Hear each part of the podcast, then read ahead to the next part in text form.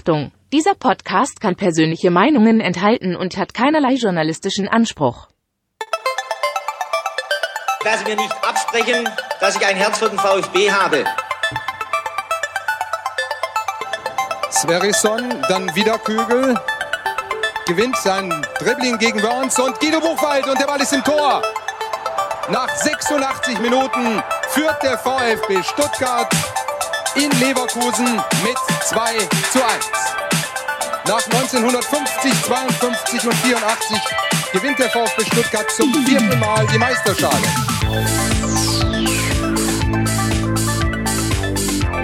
Jetzt müsste der Ball endlich noch einmal hereinkommen. Jetzt kommt er weit nach hinten. Da Hitzelsberger! Mario Gomez, spitze Winkel, noch einmal nach innen. Pizza hat den Ball und es gibt noch einmal Abstoß vom Tor. Und jetzt ist das Spiel aus und der VfB Stuttgart ist deutscher Fußballmeister.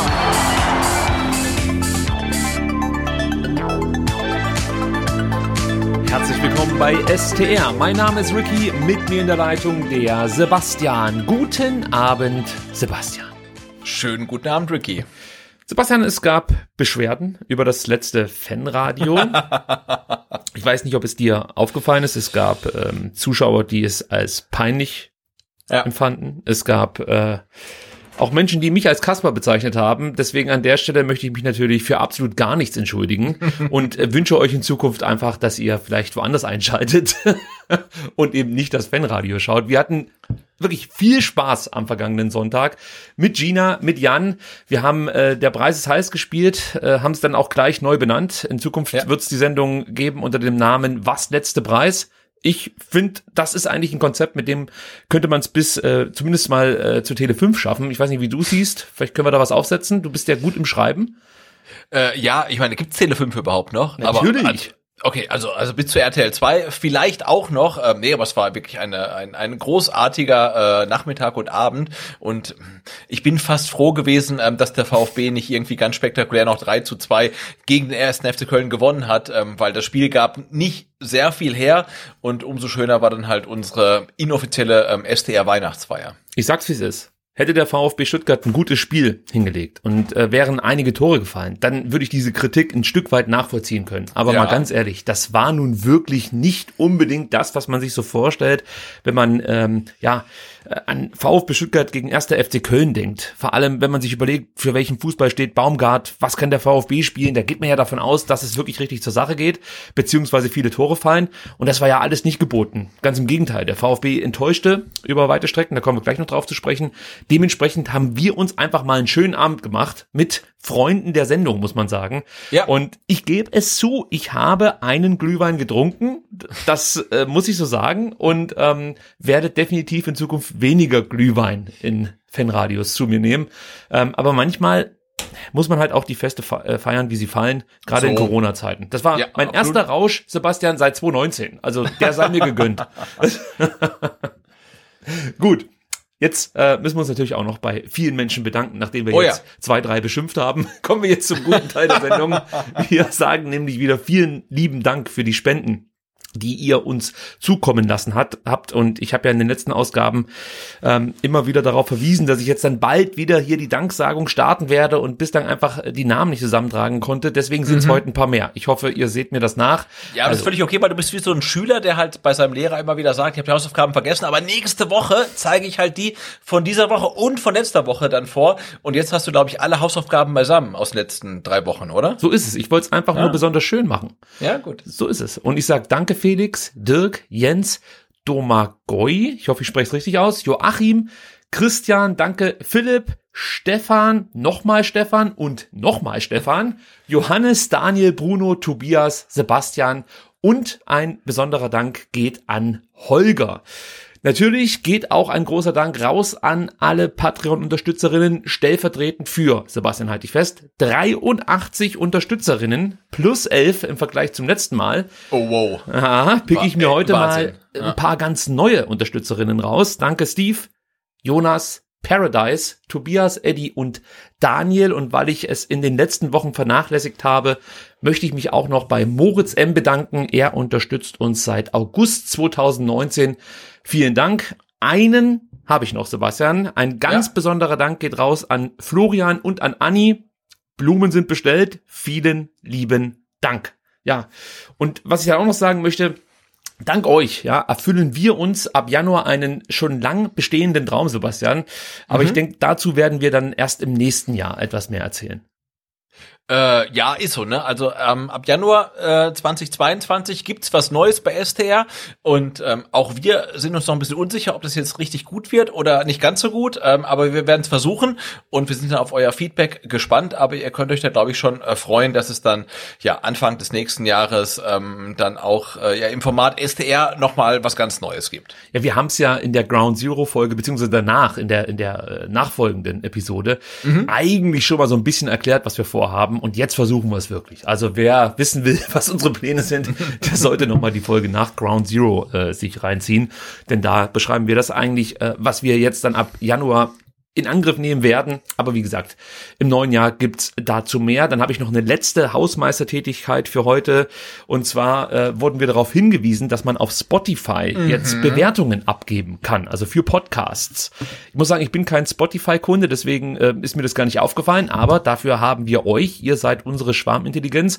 Und äh, ich finde das wirklich großartig, dass wir mehr oder weniger darauf hingewiesen werden, hey, könnt ihr mal äh, euren Hörern sagen, dass die euch da bewerten sollen. Also vielen Dank für den Hinweis. Und jetzt der Aufruf, Aufruf, solltet ihr STR über Spotify ähm, hören, dann schaut doch mal nach, ob ihr da irgendwo in eurer App diese Bewertungsmöglichkeit findet für den Podcast. Und idealerweise wären, Sebastian, was gibt's da? Fünf Sterne? Äh, ich glaube schon, ne? Anzuklicken, ich genau. am Rechner geguckt und da gibt's tatsächlich keine Bewertungsmöglichkeit. Jetzt muss ich mal kurz noch ähm, auf dem Handy gucken. Du recherchierst ähm, das? Es, ja, ich recherchiere, aber es, ich glaube, es gibt fünf Sterne. Also, äh, Maximum. wir nehmen, also sag mal so, wenn es sechs gibt, könnt ihr auch sechs klicken. Ja, natürlich. Äh, oder ihr äh, nehmt zwei Accounts, dann könnt ihr sogar zehn Sterne abgeben. Das wäre natürlich noch großartiger für uns. Also versucht das doch mal, äh, Spotify-Bewertungen und wenn ihr über Apple hört, natürlich dann auch über Apple Podcast vielleicht mal die ein oder andere Bewertung dalassen. Ähm, auf YouTube hilft uns natürlich jeder Daumen. Ihr genau, aber hier tatsächlich ähm, übers Handy geht's dann. Ähm, also äh, STR VfB Stuttgart Podcast hat 152 Bewertungen schon Wahnsinn. bekommen. Das ist irre, oder? Das ist so irre. Äh, und wir haben äh, 4,9 Sterne. Das ist für mich okay. Dankeschön. Danke. Ja. Gut, Sebastian, jetzt äh, fällt mir dieser Break sozusagen relativ ja. schwer, denn wir müssen jetzt über Köln wir sprechen. Müssen. Ja. Und ähm, so richtig Lust habe ich nicht, gebe ich ganz ehrlich zu. Ja. Aber komm, wir gehen da jetzt einfach rein, wie es so schön heißt, ja. Köln, also. wir gehen rein, ja. ähm, nach einem Sieg der Hertha gegen Dortmund und einem Unentschieden der Augsburger in Fürth fuhr der VfB Stuttgart mit einem klaren Ziel nach Köln. Und dieses Ziel hieß nur nicht auf einem Abstiegsrang überwintern. Ja, ja, und wir müssen, glaube ich, auch noch den Sieg der Arminia Bielefeld ähm, erwähnen ähm, gegen Leipzig, oder? Ja, der hat ja keine direkten Auswirkungen auf den VfB Ja, ne, keine direkten, aber schon indirekte, weil ähm, so nach unten ist das äh, ist die Lücke nicht mehr so groß, möchte ich sagen. Ich hätte es äh, in, in, äh, im Abschluss sozusagen äh, des Köln-Spiels dann definitiv nochmal erwähnt, aber Sebastian, ich verstehe das, als Ostwestfale ist dir das einfach ja, ja. wichtig, dass Bielefeld noch eine Rolle spielt in der Bundesliga und hiermit haben wir das dann auch erledigt. Die Bielefeld genau. Und die rote Karte gegen Fabian Klos war gar keine. So. Aber der hat sich schon oft genug eine verdient. Von daher finde ich das jetzt ja. einfach mal ähm, ganz in Ordnung, dass der überhaupt mal vom Platz Aber nicht gegen Leipzig. Ja, so, okay. zurück aber Komm. zum Spiel gegen ja, Köln. Weiter. Ja. Also Pellegrino Materazzo nahm für die Mission ähm, ja nicht auf einem Abstiegsrang überwintern Marc Oliver Kempf aus der Startelf und brachte für ihn Chris Führig, der erkältete Karasor, wurde durchaus überraschend durch mhm. Matteo Klimowitz ersetzt. Den besseren Start erwischten die Kölner. Zunächst wurde ihnen ein Tor von Anthony Modest nach einem Handspiel von Florian Kainz aberkannt. Wenig später trafen die Kölner erneut. Diesmal meldete sich aber der Kölner Keller und wies Schiedsrichter Bastian Dankert auf eine Abseitsstellung von Modest hin. Mitte der ersten Halbzeit kam der VfB dann besser in die Partie. Mehr als Halbchancen konnte man sich aber dennoch nicht erspielen. Nach zwei Dreierwechseln nahm die Partie in der zweiten Hälfte der zweiten Halbzeit nochmal Fahrt auf. Der VfB versuchte sichtbar müde, die Kölner vom eigenen Tor fernzuhalten. Als alle Zuschauer und wir auch im Fanradio, muss man dazu sagen, schon von einem 0-0 ausgingen, gelang es den Kölnern in der 88. Minute aber nochmal einen typischen FC-Spielzug auszuspielen. Flanke Schindler, Kopfball Modest, Tor. Tja, Sebastian, wieso gelang es dem VfB nicht, diesen Punkt mit nach Stuttgart zu nehmen und damit natürlich auch das Abrutschen auf den Relegationsplatz zu verhindern? Boah, schwierig. Also ich meine, Köln ist ja wirklich in dieser Saison keine Laufkundschaft. Aber wenn du wirklich alles irgendwie abgewehrt hast mit, mit Glück und mit Geschick und mit Können und nach 88 Minuten stehst du dann mit dem 0 zu 0 da und ähm, alle, inklusive wir, ähm, sagen dann, okay, die Mannschaften sind echt zufrieden, jeweils mit einem Punkt. Und dann ja, kriegst du noch so ein Tor. Ähm, ich weiß nicht, dann fehlt im letzten, am letzten Ende vielleicht auch so ein bisschen der Willen und die, der, diesen, diesen Punkt halt mitzunehmen. Ähm, weil du siehst halt in der Mitte verteidigen, glaube ich, wie, wie viel ähm, VfB-Spieler den Modest? Drei oder vier? Ähm, genügend, könnte man sagen. Ja, genügend. und auch die Flanke muss man verhindern, also sei es Kulibadi oder vielleicht auch Manga, der noch irgendwie reinrückt, aber ähm, das ist dann halt wirklich kurz vor Schluss einfach zu schlecht. Und ähm, da fehlt dann, ich würde sagen, die nötige Entschlossenheit, um, um den Punkt mitzunehmen höre ich da richtig raus, dass du jetzt schon die Mentalitätsfrage stellst, nach wenigen äh, Minuten in der Sendung. Ja, absolut, absolut. Also in, für das Spiel auf jeden Fall. Also so einfach kommt, kommt mir die Mannschaft heute nicht davon. Wir werden jetzt wirklich in Medias Res gehen, das ja, auseinandernehmen. Ja, ja. Und am Ende, am Ende können wir ja die Frage nochmal aufgreifen, würde ich sagen. Ja. Also, die Kölner starteten fulminant. Der VfB brauchte gut 20 Minuten, um sich auf Kölns Hardrock-Fußball einzustellen. Dabei hat es Köln nicht viel anders gemacht als sonst, meiner Meinung nach. Und ähm, normalerweise versuche ich eigentlich so Abseitstore, ähm, Handspieltore gar nicht so detailliert äh, ja zu analysieren. Aber ich, ich mache das heute trotzdem mal, weil ich der Meinung bin, dass du da schon sehen konntest, was der ja. VfB über die weiteren, ja dann äh, 87 Minuten nicht besonders gut machte. Deswegen lass uns kurz mit dem ähm, ersten Tor von Anthony Modest äh, anfangen, das aufgrund eines Handspiels aberkannt wurde. Und ähm, das ging damit los, dass Ito den Ball hatte und den dann schlampig auf Mangala spielte. Der kann dann das Zuspiel nicht kontrollieren und Hübers erobert den Ball. Über Anderson und Keins kombinieren sich die Kölner dann in den Stuttgarter Strafraum. Und ja, bevor Endo die Situation klären kann, gegen Keins, holt Keins den Ball mit einem, meiner Meinung nach, hohen Bein aus der Luft. Da kann man sich auch fragen, ob der Schiri da nicht hätte pfeifen müssen. Und anschließend nimmt er ihn dann mit ausgestreckten Armen auch noch mit. Also es gab Leute, die haben behauptet, ja gut, der Arm, der hat eigentlich gar nicht so viel dabei, dazu beigetragen, dass mm. der Ball dann wieder vor den Füßen von ja, ja. Keins landete. Aber für mich war das halt ausschlaggebend, ja. dass Keins überhaupt die Möglichkeit hatte, den Ball ins Zentrum zu spielen. Tja, und äh, man muss sagen, auch wenn das Tor am Ende nicht zählte, äh, Mafropanos verteidigt das im Zentrum einfach schlecht gegen Modest. Und ja, man konnte da schon sehen, darauf wollte ich eigentlich hinaus, was Modest besonders gut macht, nämlich das Lösen von seinen zugeteilten äh, Gegenspielern. Ähm, er ist immer im richtigen Moment sozusagen diesen einen Schritt weg von seinem Gegenspieler und ist dann frei und macht dann in der Regel auch die Buden. So hat er es ja hier auch in der dritten Minute gemacht. Mhm. Und ich muss ganz ehrlich sagen, im Nachhinein habe ich mich mehr über dieses Tor geärgert als im Fanradio, was auch am Glühwein liegen könnte, ähm, weil es halt so vorhersehbar war, diese ganze Aktion. Das war halt so wirklich typisch Köln, sofort am Anfang draufgehen, den Gegner stressen, dann über außen kommen, äh, den Ball auf Modest spielen. Du musst normal eng an ihm dran sein, darfst ihm wirklich keinen Zentimeter geben und genau das alles läuft da gleich nach drei Minuten falsch. Ähm, Sebastian, hätte man das nicht von Anfang an irgendwie dann schon doch besser wissen müssen, um es mal platt auszudrücken? Ähm, ja, es kam jetzt nicht wirklich überraschend, ne? dass Köln von Anfang an irgendwie da äh, mit wirklich viel Druck in die Offensive geht und ähm, sich Chancen rauserarbeitet. Und du hast es auch am Sonntag schon gesagt. Ne? Also Endo sieht auch in dem Zweikampf ähm, nicht wirklich gut aus. Hat ein bisschen Glück, ähm, dass dann keins äh, mit dem äh, Arm noch an den Ball kommt. Es ist ein klares Handspiel. Ähm, aber ja, es war ähm, glücklich und mit ein bisschen ähm, weniger Fortune könnte es auch dann schon nach drei Minuten ähm, ja 1-0 für den ersten FC Köln ähm, stehen. Und ich weiß nicht, also wenn du halt auf, auf den Platz gehst und du weißt genau, die Kölner geben von Anfang an Vollgas, dann musst du da ein bisschen aufmerksamer sein. Also das ähm, schien mir auch arg schläfrig. Ja, die, die, diese offensichtlichen Fehler machen mich halt wahnsinnig. Das muss ich ganz einfach so sagen. Also äh, du gehst ja davon aus, die Spieler werden im Vorfeld mit ganz viel Videomaterial darauf eingestellt, was jetzt dann in Köln auf sie wartet. Ja. Und was mich auch genervt hat, das habe ich jetzt gar nicht äh, thematisiert, aber jetzt mache ich es doch noch. Im Vorfeld ja, zu diesem irregulären Tor, muss man sagen, gibt's noch mal eine Szene, die mich geärgert hat. Und das war Schwebe, der ähm, ja für Horn im Kölner Tor stand. Und du weißt, Baumgart verlangt von seinen Torhütern, dass die das Spiel immer schnell machen sollen. Und trotzdem bewegt sich äh, Fürich, Kulibadi und Mangala, also alle drei bewegen sich nicht im Vollsprint nach hinten, obwohl Schwebe den Ball schon in der Hand hat, sondern sie begleiten mehr oder weniger einen Kölner Konter. Und kurz davor hatte der VfB einen Torabschluss durch Mamouche, ja. Und dann habe ich mir das auch nochmal angeguckt und du siehst, also der VfB greift zwar an, aber Strafraumbesetzung ist schlecht, Rückraumbesetzung ist schlecht. Das heißt, sie stehen alle irgendwie in so einer Art toten Raum. Und jetzt würde man ja denken, okay, sie stehen dann ein bisschen, äh, also ein bisschen weiter hinten sozusagen und haben nicht diese langen Wege zurück. Das ist auch theoretisch so, aber man trabt halt erstmal so über den Platz. Und dann muss ich ganz klar jetzt schon sagen, nach drei Minuten Spielzeit und äh, Analyse, weiß nicht, vier Minuten. Leute, ihr verliert 0 zu 5 gegen Bayern München. Und ich sehe nichts, nichts ja. in den ersten Minuten, das mir gerade erklären möchte, oder das mir einfach gerade zeigen möchte, ich möchte dieses schreckliche Ergebnis irgendwie ja weghaben. Ich möchte den Fans zeigen, das war ein Ausrutscher, das waren die Bayern, das ist ein anderes Kaliber, jetzt ist ja VfB wieder da. Also ich finde, das hätte ich einfach verlangen können von der Mannschaft, dass sie wirklich ab der ersten Minute eigentlich mit der Art Fußball äh, aufläuft, wie es die Kölner sonst zeigen. Das, das muss man sich mal vorstellen. Also du kommst halt wirklich mit so einer Klatsche dahin und damit rechne ich einfach als Fan, dass der VfB jetzt hier ab der ersten Minute Vollgas gibt, machen sie nicht.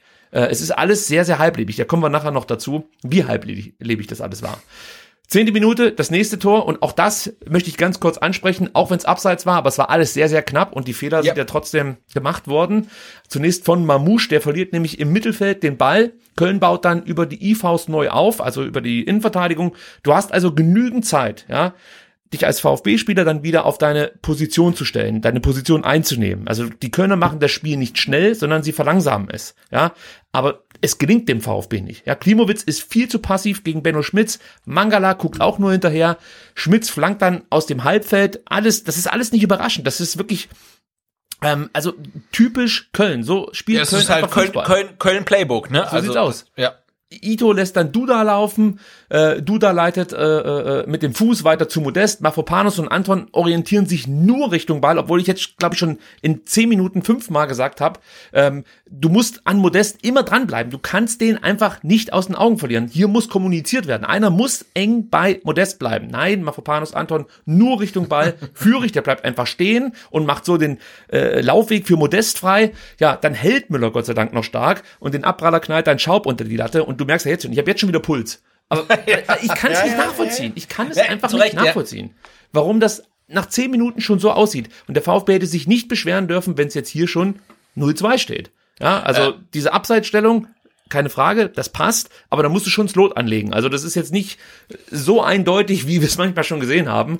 Ja, gut, ich, wir hatten ja, in, der, in der Szene hatten wir, glaube ich, zwei Abseitsstellungen. Ne? Also ähm, bei dem Pass in die Mitte äh, steht Modest im Abseits und dann auch mal beim Nachschuss äh, mhm ähm, auch nochmal. Und ich glaube, das erste ist relativ knapp, ähm, das zweite ist dann relativ deutlich, aber es ist glücklich, ne? Also, weil der Angriff der Kölner ist eigentlich gut und da stehen halt ähm, zwei Spieler oder ein Spieler im, in Person von Modest steht halt zweimal knapp im Abseits. Ähm, ja, aber das ist ein guter Angriff und du kannst ihn halt überhaupt nicht verteidigen und eigentlich weißt du genau, was da auf dich zugerollt kommt und trotzdem kriegst du es nicht hin. Also, das ist äh, ja schwierig.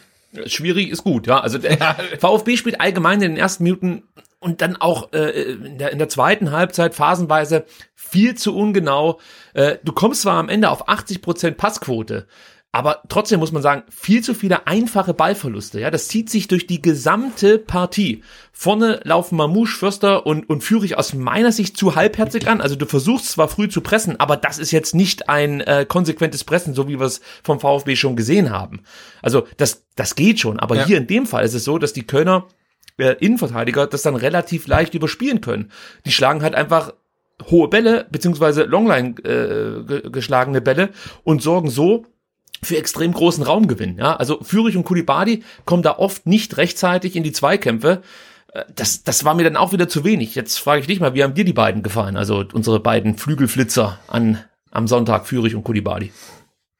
Mm ja, so als erster Angreifer oder als erster Verteidiger wollte ich sagen, ähm, nicht nicht so gut, ne? Also und da hat man schon gemerkt, ähm, der VfB hat über die ganze Saison große Verletzungsprobleme, aber jetzt auch aktuell wieder. Ne? Und ich glaube, Sosa, der fast alle Saisonspiele gemacht hat, und auch Massimo, der fast alle Saisonspiele gemacht hat, ähm, die zwei ähm, fehlen auf dem Flügel dann schon, weil da weiß man, was man hat. Und jetzt hast du gerade dann äh, zwei andere auf den Außen. Ähm, und ähm, das hemmt den VfB dann schon ein bisschen. Und ähm, das war okay. Und ich auch Kulibali wird aus meiner Sicht wieder schlechter gesehen, als er wirklich war. Er hatte vielleicht den entscheidenden Zweikampf dann am Ende nicht geführt, ähm, aber äh, das war okay. Aber ich denke, mit, mit, mit Sosa auf links und mit Massimo auf rechts bist du definitiv stärker unterwegs. Ja, es sind Kleinigkeiten, die ich bei beiden ähm, ansprechen möchte. Also Kulibali, ich gebe dir recht, der wird oft zu kritisch gesehen, keine Frage. Aber das liegt wahrscheinlich auch daran, dass es immer wieder dieselben Fehler sind, die er macht. Also es ist nicht so, dass er mal hier und da ähm, einen kleinen Fehler einstreut und sich ansonsten aber weiterentwickelt, sondern es ist schon, sind immer die gleichen Thematiken. Das ist zum Beispiel wirklich, ähm, ja, er weiß nicht so richtig, welche Räume er belaufen muss. Also das ist mein Gefühl von außen betrachtet. Ja, also es sieht wirklich immer so aus, als ob er nicht genau weiß, welche Räume muss ich jetzt belaufen, weil die Kölner, das haben wir ja im Vorfeld auch gesagt, die bieten dir immer was an. Das liegt einfach an der Art, wie sie Fußball spielen. Aber Kulibadi kann das schlecht antizipieren beläuft diese Räume nicht und kann dementsprechend auch nicht angespielt werden, ja. Dann steht er manchmal seinen Mitspielern im Weg, ja. Wenn er sich dann mal als Anspielstation anbietet, ja, oder beziehungsweise sich angeboten hat, dann ist das oft in so einer hoffnungslosen Position, ja, wo du dann eigentlich gar nicht viel mit dem Ball machen kannst. Und äh, die Kölner haben das gemerkt, haben ihn oft gepresst und äh, er hat dann halt einfach auch seine Probleme gehabt. Er hat nicht so viel Zeit gehabt, um seine Pässe anzubringen. Er hatte die schlechteste Passeffizienz aller Spieler. Das heißt, äh, seine Pässe, die er gespielt hat, das waren jetzt nicht die komplizierten. Ja, da waren schon auch genügend dabei, die, die, sag ich mal, nach hinten oder quer gespielt wurden. Und trotzdem kam nur 71 Prozent an. Das ist halt einfach keine gute Quote, wenn du dazu auch noch eine schlechte Passeffizienz hast. Wir kommen nachher bei Endo drauf zu sprechen. Ich glaube, Endo war es oder Mangala, ich weiß es jetzt gerade nicht mehr auswendig. Ähm, die hatten eine deutlich bessere Passeffizienz. Nee, es ist Führig, siehst du, wir kommen gleich direkt auf Führig zu sprechen. Ansonsten, ja, er ist engagiert, der läuft da vorne 10,7 Kilometer, da kannst du nichts sagen. Er bringt eine Torschussvorlage, aber trotzdem, er ist Offensivspieler und alles, was ich jetzt hier in den Stats finden kann, ist eine Torschussvorlage. Nicht einen Torabschluss. Das ist halt sorry, aber es ist halt scheiße. Du spielst gegen Köln. Das ist die Mannschaft, die wirklich mit am meisten zulässt. Das ist defensiv gesehen eine der schwächsten Mannschaften äh, im Mittelfeld, äh, aus dem Mittelfeld der Bundesliga. Und trotzdem äh, bekommst du es nicht hin, einmal aufs Tor zu schießen. Sorry, also da kann ich dir halt keine gute Note geben für oder keine gute Bewertung geben äh, äh für, für so eine Partie. Er hat die zweitmeisten Ballverluste aller Spieler. Ähm, was man ihm immer zugutehalten muss, ist sein Engagement. Das habe ich ja gerade eben schon gesagt. Ja, er gewinnt trotzdem 78 Prozent seiner Zweikämpfe, insgesamt 13, damit zweikampfstärkster Offensivspieler zusammen mhm. mit Louis Schaub. Ähm, ja, aber für mich ist es halt wenig effektiv.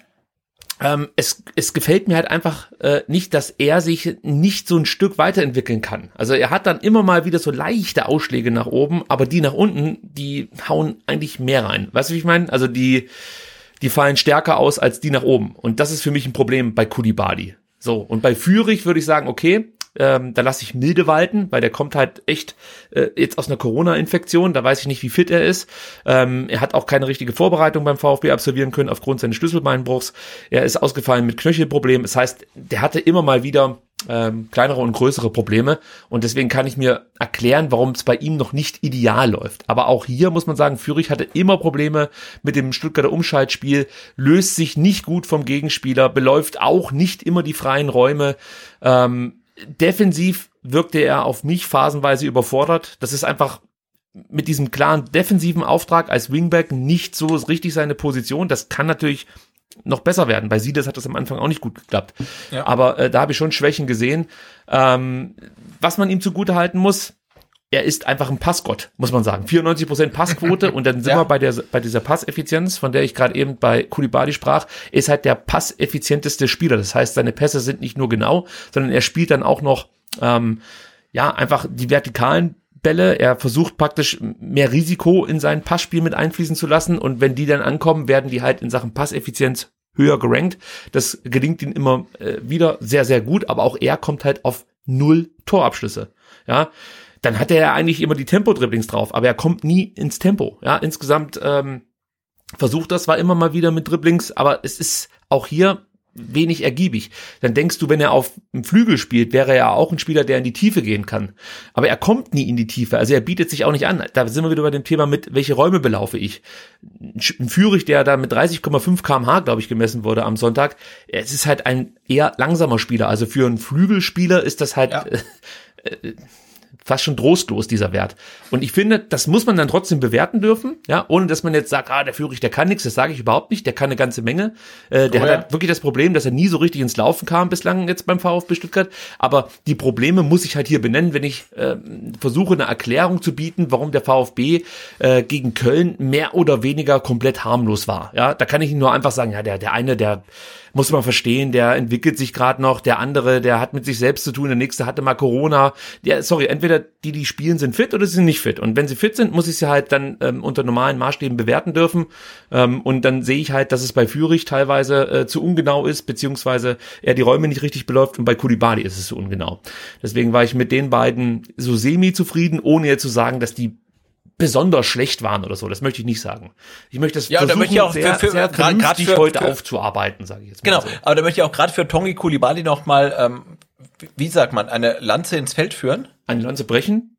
Brechen. So, äh, genau, das wollte ich sagen, weil er hat ja in dieser Saison schon als Kalajdzic-Ersatz herhalten müssen. Da war er Sturmspitze. Jetzt ist er ein Sosa-Ersatz. Ne? Und da frage ich mich auch, also der arme Kerl, der weiß ja gar nicht mehr, was er jetzt ist. Ist er jetzt äh, Flügelstürmer? Äh, ist er jetzt Sturmspitze? Was soll er denn sein? Ne? Und ich finde, äh, das ist natürlich dann auch schwierig für so einen relativ jungen Spieler, der jetzt auch kein wahrscheinlich Jahrhundertwunder ist, sondern halt wirklich viel über Physis kommt, ähm, äh, wie ein Tongi Kulibali. Also was soll er für ein VfB jetzt sein? Ist er jetzt irgendwie Sturmspitze? Ist er Flügelstürmer oder ist er Wingback? Und ähm, er wird halt alles eingesetzt und macht das alles irgendwie ja ganz okay, nichts überragend. Und ähm, da denke ich auch, dann muss man vielleicht für einen Tongi Kulibali mal eine Position finden, auf der er richtig, richtig gut ist. Und haben wir, in der letzten Saison gesehen, also so rechts auf dem Flügel, das hat schon ganz gut geklappt. Ähm, jetzt so als Hoseersatz, hm, ja, war okay. Sturmspitze, mh, hm, eher mäßig. Ähm, aber das ist natürlich auch für so einen Spieler wie äh, Kulibali dann schwierig, wenn er halt immer überall irgendwie spielen muss. Einspruch, Herr Kollege. Also der ja, Kulibani muss jetzt hier nicht den Da Vinci Code entschlüsseln oder so, sondern er soll einen offensiven Flügelläufer spielen. Naja, aber er spielt links, er spielt rechts und er spielt ja, äh, zentral, oder? Aber die Aufgaben links und rechts, die ähneln sich äh, schon ein Stück weit. Und aber aber nicht gegen Köln wäre, würde ich sagen, du du du Rino, muss ich jetzt verteidigen oder muss ich nicht verteidigen? Also ja, das, das, das, also das muss ich normaler als Trainer deinem Spieler jetzt nicht unbedingt erklären. Du weißt ja, was ah. auf dich ah. zukommt. Ja, du hast du hast einen flügellastigen Gegner. Das heißt, deine Aufgabe ist es natürlich schon nach hinten ähm, ja einfach die die die äh, sag mal die Außenverteidiger der Kölner möglichst aus dem Spiel zu nehmen, beziehungsweise zumindest mal mitzugehen und dann Flanken zu verhindern. Einfach zu stressen, zu ärgern, Bälle zu erobern und dann im Umschaltmoment die offenen Räume sozusagen belaufen oder die freien Räume belaufen. Du musst dich anbieten als Option, du musst dann äh, die, die äh, Innenverteidiger so ein bisschen rausziehen, musst praktisch Räume schaffen für nachrückende Achter und sowas. Das ist deine Aufgabe, rechts wie links. Und dann solltest du vielleicht ab und zu dir mal einen Dribbling nehmen, weil das ist halt einfach deine Stärke, wenn du Tongi Kulibadi heißt, und ruhig zielstrebig aufs Tor zugehen. Und jetzt nehme ich schon was vorweg, was ich eigentlich später thematisieren wollte, und dann eben nicht ähm, das Dribbling noch mal weiter auf die nächste Seite rüberziehen, sondern es geht mir um die Zielstrebigkeit. Also es bringt doch nichts, wenn ich sehe, wie ein Tongi Kulibadi, ich glaube, der hat's nicht gemacht, aber ich, ich nehme ihn jetzt einfach mal exemplarisch raus.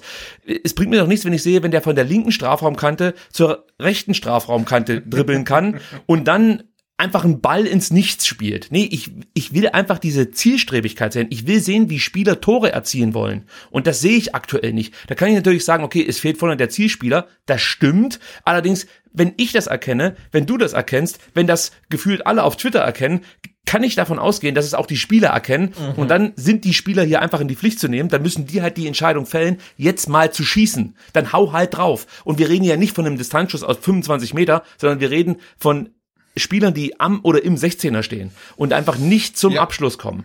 Und andere Spieler wiederum, die daneben stehen und sich das angucken. Die gehen nicht in die Tiefe, die versuchen, wie gesagt, eben nicht dann Innenverteidiger mal mit nach hinten zu ziehen oder nach vorne, je nachdem. Es gibt ja unterschiedliche Ansätze. Ähm, und das ist das, was ich kritisiere. Das hat für mich jetzt erstmal nichts mit Position zu tun, sondern das ist Handlungsschnelligkeit und eine grundsätzliche ähm, ja, Antizipationsvermögen ist das eigentlich. Und das fehlt mir ein Stück weit. Und vielleicht bin ich heute auch ein bisschen gefrusteter, äh, gebe ich auch zu, weil ich das Spiel nämlich erst vor wenigen Stunden gesehen habe und es in mir sozusagen noch brodelt. Ja, ja, zu Recht, zu Recht. Aber komm, lass uns was Gutes sagen. Gut, ja? Nach zwölf ja, Minuten kommt ja der VfB zu seiner ersten Halbchance durch Matteo Klimowitz. Ja? ja. Der VfB spielt in dieser Situation endlich vertikal und schnell.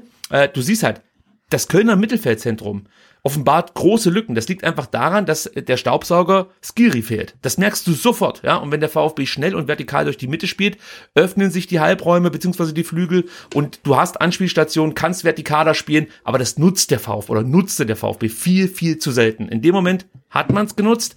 Anton spielt auf Endo, der mit dem Steckpass in den Lauf ähm, von Matteo Klimowitz und dann siehst du hier eigentlich gleich wieder also Licht und Schatten bei Klimowitz. Der Lauf von Matteo ist top, aber er muss ja. eigentlich vertikal weiterlaufen und vor allem viel besser abschließen. Stattdessen zieht er wieder so leicht nach rechts, nimmt das Tempo raus, der Abschluss, da fällt mir nichts mehr ein. Also es tut mir wirklich nee. leid, das ist halt einfach ja. viel zu wenig. Also so, ja. sowas siehst du auch selten, dass, dass Spieler regelmäßig so abschließen. Das ist zu wenig. Das war zwar in Ansätzen gut, ja, du kannst gegen Köln so Tore erzielen, aber wenn du in solchen Positionen bist, und ich weiß nicht, ob ich das jetzt überdramatisiere, da fehlt mir bei Matteo Klimowitz grundsätzlich dieser Killerinstinkt. Geh vertikal weiter auf den Torwart zu und hämmer das Ding entweder, weiß ich nicht, nach Düsseldorf oder in die Maschen. Frag ja, mal bei ähm, Mafropanos nach, wie der es so macht in solchen Situationen. Weißt du, also das ist das, was mich dann ja. auch wieder ärgert. Jetzt muss ich aber wirklich versuchen, wieder runterzukommen. 18. Minute. Der VfB ähm, bringt sich erneut in eine gute Abschlussposition. Diesmal Förster. Endo verlagert, top, sehenswert, auf die linke Seite zu Kulibali. Auch hier geht's wieder schnell und Kulibali zeigt, was er gut kann. Weil Tongi hat dann Tempo, äh, sucht den Pass ins Strafraumzentrum, macht da alles gut. Klimowitz lässt für Förster durch, auch gut. Und dann dessen Schuss, muss man sagen, eher nicht so gut. Der, der geht weit übers Tor. Guter Angriff, schlechter Abschluss.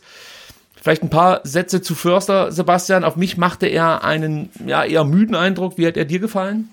Ja, da gehe ich mit. Also ich glaube, ein fitter Förster ist für den VfB eine komplette Bereicherung ähm, durch sein wirklich überragendes Anlaufverhalten, ähm, dass er das Pressing so ein bisschen steuern kann. Äh, ja, ist auch dann Offensive gut. Also wir, wir haben schon zigmal thematisiert, er sollte nicht den letzten Ball bekommen, sondern vielleicht den vorletzten. Ähm, aber jetzt gegen Köln, ja, hm, also nicht sein bestes Spiel. Er wirkte tatsächlich, ähm, wie du gesagt hast, ein bisschen müde. Ja, also ich fand auch kein gutes Anlaufen, was er ja sonst immer so gut macht. Ja. Ähm, insgesamt eher unglücklich. Ähm, dann habe ich eine Statistik, die haut ich vielleicht nicht unbedingt um, aber sie ist dann trotzdem erwähnenswert. Er gewann nicht einen Zweikampf in Ui, 72 okay. Minuten. Ähm, zwei Torabschlüsse, keiner ging aufs Tor wenig Ballaktionen, 13 Ballverluste, kein Tempo in den eigenen Aktionen. Also ich hoffe, er war müde. Ähm, dann, mhm. dann kann ich da zumindest eine Erklärung für finden. Andererseits muss ich da auch nochmal an Materazzo appellieren. Wir spielen gegen Bayern, liegen nach, nach 69 Minuten was oder nee, nach 64 Minuten, oder? 3-0 hinten. Äh, ja, ich äh, Auswendig schon, ja. weiß ich nicht mehr. Aber auch da kann man sich natürlich überlegen, ob man nicht manche Spieler, ich möchte jetzt gar nicht Fürster hier äh, direkt nennen, aber ob man nicht ein paar mehr Spieler hätte früher rausnehmen können. Weil du hast ja eh gemerkt, nach dem 3-0, also spätestens dann kannst du eigentlich komplett wechseln und ähm, kannst Spieler ja. bringen, die du vielleicht jetzt nicht unbedingt gegen ja, Köln klar. brauchst. Also das durch, ja. Ja, ja es, es wirkte halt auf mich so, als ob der VfB spätestens ab der 60. Minute keine Körner mehr hatte. Und es hat mich halt geärgert, wenn du eigentlich unter der Woche ein Spiel hattest gegen den Gegner, da wusstest du spätestens ab der 60. Minute, heute wird's hier nichts. Und äh, da hätte man sich ja vielleicht oder den einen oder anderen Spieler schonen können. Aber ja, kommen wir vielleicht nachher nochmal drauf zu sprechen. Ja. Die zweite Hälfte der ersten Halbzeit ähm, läuft dann ereignisärmer ab. Der VfB ist aber im Spiel, das muss man definitiv sagen. Endo ähm, macht das als Karasor-Ersatz meiner Meinung nach ganz gut. Mangala spielt so auf der Acht. Die beiden ergänzen sich gut. Endo erobert die Bälle, Mangala verteilt sie. Das gefällt mir insgesamt ganz gut. Ähm, es fehlt aber merklich der Zielspieler. Das habe ich ja vorhin ja. schon mal thematisiert. Also Mamouche war wie immer überall, ja, aber zu selten Anspielstationen im Strafraum. Also, und es fehlen nicht nur Anspiel oder eine Anspielstation im Strafraum, sondern es fehlen auch tiefe Anspielstationen. Also du kommst ja gar nicht in die Tiefe oder beziehungsweise du kannst dein Tempo nicht richtig einsetzen, wenn du in der Tiefe keine Anspielstation hast, ja. Und man kann natürlich jetzt schon sagen, mit einem echten Stürmer hätte der VfB in der Phase sehr wahrscheinlich mehr Gefahr ausgestrahlt. Deswegen jetzt die Frage an dich. Muss man Misslintat ein Stück weit vorwerfen, dass der äh, die Stürmerposition nicht ausreichend gut besetzt hat? Also wird das jetzt gerade in diesem Spiel vielleicht nochmal offensichtlicher? Ja, das ist natürlich eine heikle Frage. Ne? Also ich glaube, es macht natürlich eine Mannschaft ähm, das Ganze einfacher, wenn man weiß, wir müssten die Bälle nur ähm, lang vorne reinlöffeln und da steht halt irgendwie ein 2-Meter-Typ oder ein 1,90-Meter-Typ und der kann die irgendwie behaupten, reinköpfen oder ablegen und dann kommt die ähm, zweite Welle und ähm, kann da halt irgendwie aus dem Rückraum was regeln. Ähm, also ich kann jetzt dann Missintat nicht vorwerfen, dass er jetzt äh, ähm, Kalajdzic nicht eins zu eins ersetzt hat. Also ich finde, mit Mamouche haben wir tatsächlich Stürmer bekommen, ähm, als Kalajdzic Ersatz ja dann wirklich, ähm, der eine ganz andere Qualität mit reinbringt, also wirklich eine Wuseligkeit, ein Tempo, ähm, was Sascha nicht mitbringt. Ähm, aber es zeigt sich tatsächlich dann, ähm, dass die Automatismen dann nicht so richtig greifen, ja, weil du kannst jetzt zum Beispiel ähm, Borna Sosa, ja, also spielt gerade nicht, aber wenn er spielt, dann schlägt er seine unvergleichlichen Flanken und du hast halt keinen Abnehmer. Und natürlich bräuchtest du dafür natürlich vorne einen großen Spieler. Den hast du nicht. Ähm, aber das kann ich jetzt dem Sportdirektor nicht als Vorwurf machen. Also du hast, glaube ich, einen guten Spieler geholt für einen ähm, äh, ja langzeitig verletzten anderen Stürmer. Das ist okay. Ähm, aber natürlich merkt man dem VfB-Spiel an, dass da vorne einfach so die Konstante fehlt. Ne? Also diese wir haben schon oft angesprochen, dieser, dieser Notplan, ne? Also, dass man sagt, wir löffeln die Bälle lang nach vorne und da vorne ist irgendjemand, der kann mit denen was anfangen. Den hat der VfB absolut gerade nicht. Ja, ähm, ich meine, wir sind ja jetzt, äh, äh, wir haben jetzt eine Hinserie oder wir haben eine Serie sozusagen gespielt. Ja, die ersten 17 Spiele liegen hinter uns und man muss halt schon sagen, Mamouche, ja, Du kannst den vorne als Stürmer einsetzen. Ähm, hier und da macht er es auch mal ganz gut. Er hatte schon deutlich bessere Spieler, äh, Spiele gerade als Wandspieler absolviert. Das ähm, hat mir in anderen Partien, mir fällt es gerade nicht ein, ich meine, es war gegen Wolfsburg, äh, besser gefallen. Ähm, aber du merkst halt, Mamouche ist ein Flügelspieler, beziehungsweise ja. ein Spieler für die Halbposition. Das heißt, eigentlich ist er nicht so der Stürmer, den du eigentlich brauchst für das Stuttgarter Spiel. Ähm, mit Al Gadoui, da sind wir uns, glaube ich, alle einig, dass das mehr so eine Art ähm, ja, moralische äh, äh, Vertragsverlängerung war. Der arme Kerl war lange verletzt und man hat sich gedacht, bevor der jetzt, weiß ich nicht, irgendwo in Duisburg landet, da äh, geben wir dem nochmal ein Jahr Vertrag. Finde ich auch okay. Ähm, so als Dankbarkeit für hartes Zweitliga-Jahr, Corona und so, finde ich, finde ich okay, kann man machen. Er wird wahrscheinlich jetzt auch nicht so viel Geld verdienen, dass der VfB aufgrund der Vertragsverlängerung äh, bankrott gehen wird. Also das, das kann man so vertreten. Dann hast du natürlich. Ja, aber Al Gadoui, ne, äh, drittbester äh, Torschütze der Hinrunde ja, beim VfB. Nein, komm, auf was für ein Niveau. Also. Ja, nee, genau, da, darüber müssen wir noch mal sprechen, ne? Also, ja, also ähm, das ist halt für mich kein Wert. Wenn, einer, wenn ein Stürmer zweimal trifft, ist das halt scheiße nach 17 Spielen. E egal. Äh, ja. Also ja. es gibt natürlich noch, noch Stürmer, die, die sind noch schlechter, aber das macht's ja nicht besser, dass einer nur zweimal getroffen hat. Ähm, genau, aber jetzt Fun Fact, ne? Ähm, Al Gadoui, zehn Spiele, zwei Tore, ähm, Omar Mamouche, zehn Spiele, zwei Tore, ne? Ja, also, aber guck dir einfach mal das, so? Äh, die Auswirkungen auf das Spiel an beider Spieler. Und dann sage ich halt, ähm, wenn du Al Gadoui in diesen zehn Spielen, also äh, wenn du mir sagen kannst, was er außer den zwei Toren noch so gemacht hat, dann bist du gut. Und dann reichen mir zwei Tore nicht. Also er bringt halt sonst nicht viel mit in die Partie, sondern äh, ja, aber du siehst halt, halt auch bei auch bei bei Mamouche, ne, er bringt halt irgendwie wahnsinnig Unruhe in die gegnerischen Defensivreihen und er bräuchte halt, da gebe ich dir recht, er ist nicht der Abschlussspieler, sondern er ist derjenige für den vorletzten Ballkontakt. Und wenn er diese Unruhe reinbringt, dann nochmal ablegen könnte auf einen, Kalajdzic, ähm, dann wäre es großartig. Aber ich finde, er bringt dem VfB-Spiel schon was, was wir bisher nicht hatten. Ähm, aber natürlich die Effizienz, ähm, die fehlt halt einfach noch. Ich, ich finde, wir hatten das schon.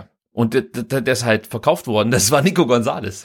Ja, gut. Der gut. vielleicht noch mal ein bisschen zielstrebiger äh, ja. zu Werke geht als ein äh, Oma Mamouche. Aber so vom, vom, vom Spielertypen her äh, sind die sich nicht ganz unähnlich, würde ich mal so sagen. Und Mamouche, ich möchte über den überhaupt nicht schlecht reden oder so. Nicht, dass man mich da falsch versteht. Ich finde halt nur, dass es jetzt immer offensichtlicher wird, dass er ähm, nicht die Lösung im Sturm sein kann. Nein. Und ähm, klar, Sascha Kalajdzic lief blöd ähm, und mit Sicherheit wäre er verkauft worden, hätte der VfB sich nochmal einen besseren ja. Stürmer geholt, als eben das, was ich dann in viel, also muss man auch wieder vorsichtig sein, Wahrheit Fage ist für mich weiterhin absolut der richtige Transfer gewesen, weil dieser Spieler einfach noch Zeit braucht, um sich weiterzuentwickeln. Also alles, was man so hört über Trainingsleistungen und so, ähm, der ist engagiert, der haut sich rein, der ist immer da, der hat den Torriecher, der ist also wirklich jemand, der das auch das Gespür mitbringt, was du einfach brauchst, um dich dann von anderen großen äh, Offensivtalenten abzuheben.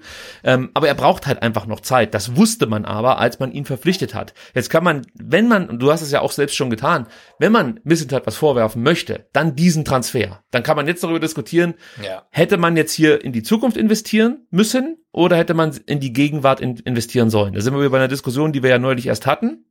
Und da wird jetzt halt einfach immer klarer, wenn der Kalajdzic ausfällt, hat der VfB in dieser Saison keinen adäquaten Ersatz. Also damit meine ich nicht einen äh, quali also qualitativ gleichwertigen Ersatz, sondern einfach ein Spieler, wo, wo der Abfall nicht so groß ist, wo nicht das ganze Spiel sich verändern muss aufgrund eines Ausfalls. Ja. Das ist ja das, was ja eigentlich das Problem darstellt. Also nicht so sehr die Qualität, ja, das ist auch ein Thema, aber du musst ja dein Spiel komplett umstellen, wenn dir ein Spieler ausfällt. Und das ist natürlich immer gefährlich, weil du merkst halt auch, ähm, der VfB hat jetzt keine so kreativen Ansätze, wie sie es jetzt dann halt eben äh, vortragen, um Tore zu erzielen. Also ich, ich merke schon, heute äh, schwierig. Es ist gut, dass jetzt Winterpause ist. Also für euch und für mich, glaube ich. ja, auf jeden Fall. Nee, aber ich meine, wenn ich jetzt beim Kicker gucke, in der im, im, Kader, ne, also die ähm, Stürmer vom VfB, die heißen äh, Mo Sanko hat sich schwer verletzt am ersten Spieltag. Ähm, Sascha Kalajdzic hat sich schwer verletzt am zweiten Spieltag. Zweiten? zweiten Spieltag. Ja. Und dann hast du noch ähm, Al Gadoui, äh, Wahid Fagir und Omar Mamouche, ja. Und das ist halt dann echt schwierig. Also ist halt so, ne? Ähm, ja, also das muss man auf jeden Fall nochmal äh, äh thematisieren. Ich meine, klar, der Sportdirektor spricht nicht mit jedem, mit uns schon dreimal nicht. Ähm, Nein, und niemals. er beantwortet auch nicht jede Frage. Also so ist es ja. Äh, er wird das dann auch so darstellen, wie er es darstellen muss. Aber klar, also abgerechnet wird sozusagen zum Schluss. Und ich finde, so eine Hinrunde ist so eine Art äh, Zäsur, kann man schon so sehen. Ja. Und da sieht man halt einfach, okay, in der Offensive, da hapert es eindeutig und es liegt absolut am fehlenden Zielspieler. Ähm, trotzdem muss man sagen, um jetzt hier wieder weiter beim Spiel zu machen, ja, spielt sich komm. der VfB ab und zu mal Chancen. Wir sind jetzt schon ja, in der 20. Köln, ja. Minute und erneut hat Dimowitz eine Chance. Förster erobert mit Glück und Können, muss man sagen, den Ball auf dem rechten Flügel von Hector. Mamusch öffnet mit einem guten Laufweg. Das macht er aus meiner Sicht immer ganz gut. Das Pass Passfenster für Klimowitz, das Zuspiel von Fürich ist dann leider zu schlecht, also einfach zu ungenau und es fehlt die Schärfe. Ähm, und Klimowitz bekommt den Ball dann auch nicht so richtig unter Kontrolle, beziehungsweise er braucht zu lange bei der Ballverarbeitung und auch anschließend bei der Entscheidungsfindung. Ja, und auch hier sage ich wieder, Junge, haut doch einfach drauf. Wir sind hier im Abstiegskampf und nicht beim Beachsoccer und er versucht sich da zu verkünsteln. Also mir fehlt da halt einfach, weißt du, diese, dieser Killerinstinkt. Ich sag's nochmal. Mhm. Ja? Du kriegst den Ball am 16er, Junge, zieh ab. Aber was dann dabei rauskommt, oh, schwierig. Wie hat dir Matteo Klimowitz bei seinem Startelf-Comeback gefallen? Letzter Startelf-Einsatz übrigens vor knapp zwei Monaten beim 1 zu 4 in Augsburg. Äh, ja, nicht so gut. Also ich äh, bin nach wie vor bekennender Matteo Klimowitz-Fan, aber ich muss sagen, ähm, ich glaube, so für den Abstiegskampf ist er wirklich nicht gemacht. Also ich glaube, Matteo Klimowitz ist das, was Nico Gonzalez ähm, in der Abstiegssaison ähm, letztes Mal war. Und ähm, Nee, nee, aber wirklich, also hoch veranlagt, wirklich sehr talentiert, ähm, aber nicht druckresistent, ne? Also schwierig. Also du bist noch Fan, sagst du? Bei mir ist die Geduld am Fan. Ende. Das sage ich jetzt. Ja, so, nein, ist. natürlich. Man, man muss halt wirklich sagen, wir, wir, wir halten ihm so lange ähm, die Treue ähm, schon und aber er ist halt schon auch eine Zeit lang beim VfB und ähm, es tut sich halt wirklich wenig, ne? Und da muss man sich wirklich dann auch mittlerweile hinterfragen. Ähm, ja, ähm, ist es, ähm, weiß ich nicht, ähm, sind es die äußeren Umstände, ist es der Druck oder ist dann auch einfach die das Talent nicht ausreichend? Also ach, also bei ich fand es überraschend, Spielen. dass Materazzo ihn gebracht hat gegen Köln, weil es war wirklich ein wichtiges Spiel und ähm, ich würde sagen, er hat nicht unbedingt geliefert. Also bei manchen Spielern gibt's ja so eine gefühlte Wahrheit und dann mhm. schaust du in die Statistiken und du merkst auf einmal, oh, sah gar nicht so schlecht aus. Oder manchmal mhm. natürlich auch genau andersrum. Du denkst, er war besonders gut und du stellst auf einmal ja. fest, der hat überhaupt nichts gerissen. Also ja. statistisch gesehen. Bei Klimowitz ist es meistens so, dass du das Gefühl hast, er spielt scheiße, dann guckst du in die Stats, Stats und siehst, ja, er spielt scheiße. und so ist es ja. eigentlich wirklich immer. Und ich kann leider. dann irgendwann auch nicht mehr sagen, ja, der arme Junge und der sieht natürlich auch noch niedlich aus und ist noch so schmächtig und man möchte ihn ja fast immer knuddeln. Aber wir sind hier beim Leistungssport. Absolut, ja. Und da reicht es einfach nicht aus. Ja, Klimowitz spielt gerade mal 21 Pässe, davon gerade 67 Prozent an den Mann. Das ist halt einfach scheiße. Die Zweikämpfe bisweilen wirklich dilettantisch. Ich muss es einfach so sagen. Er gewinnt gerade mal 27 Prozent seiner Zweikämpfe. Er kommt auf einen Torabschluss.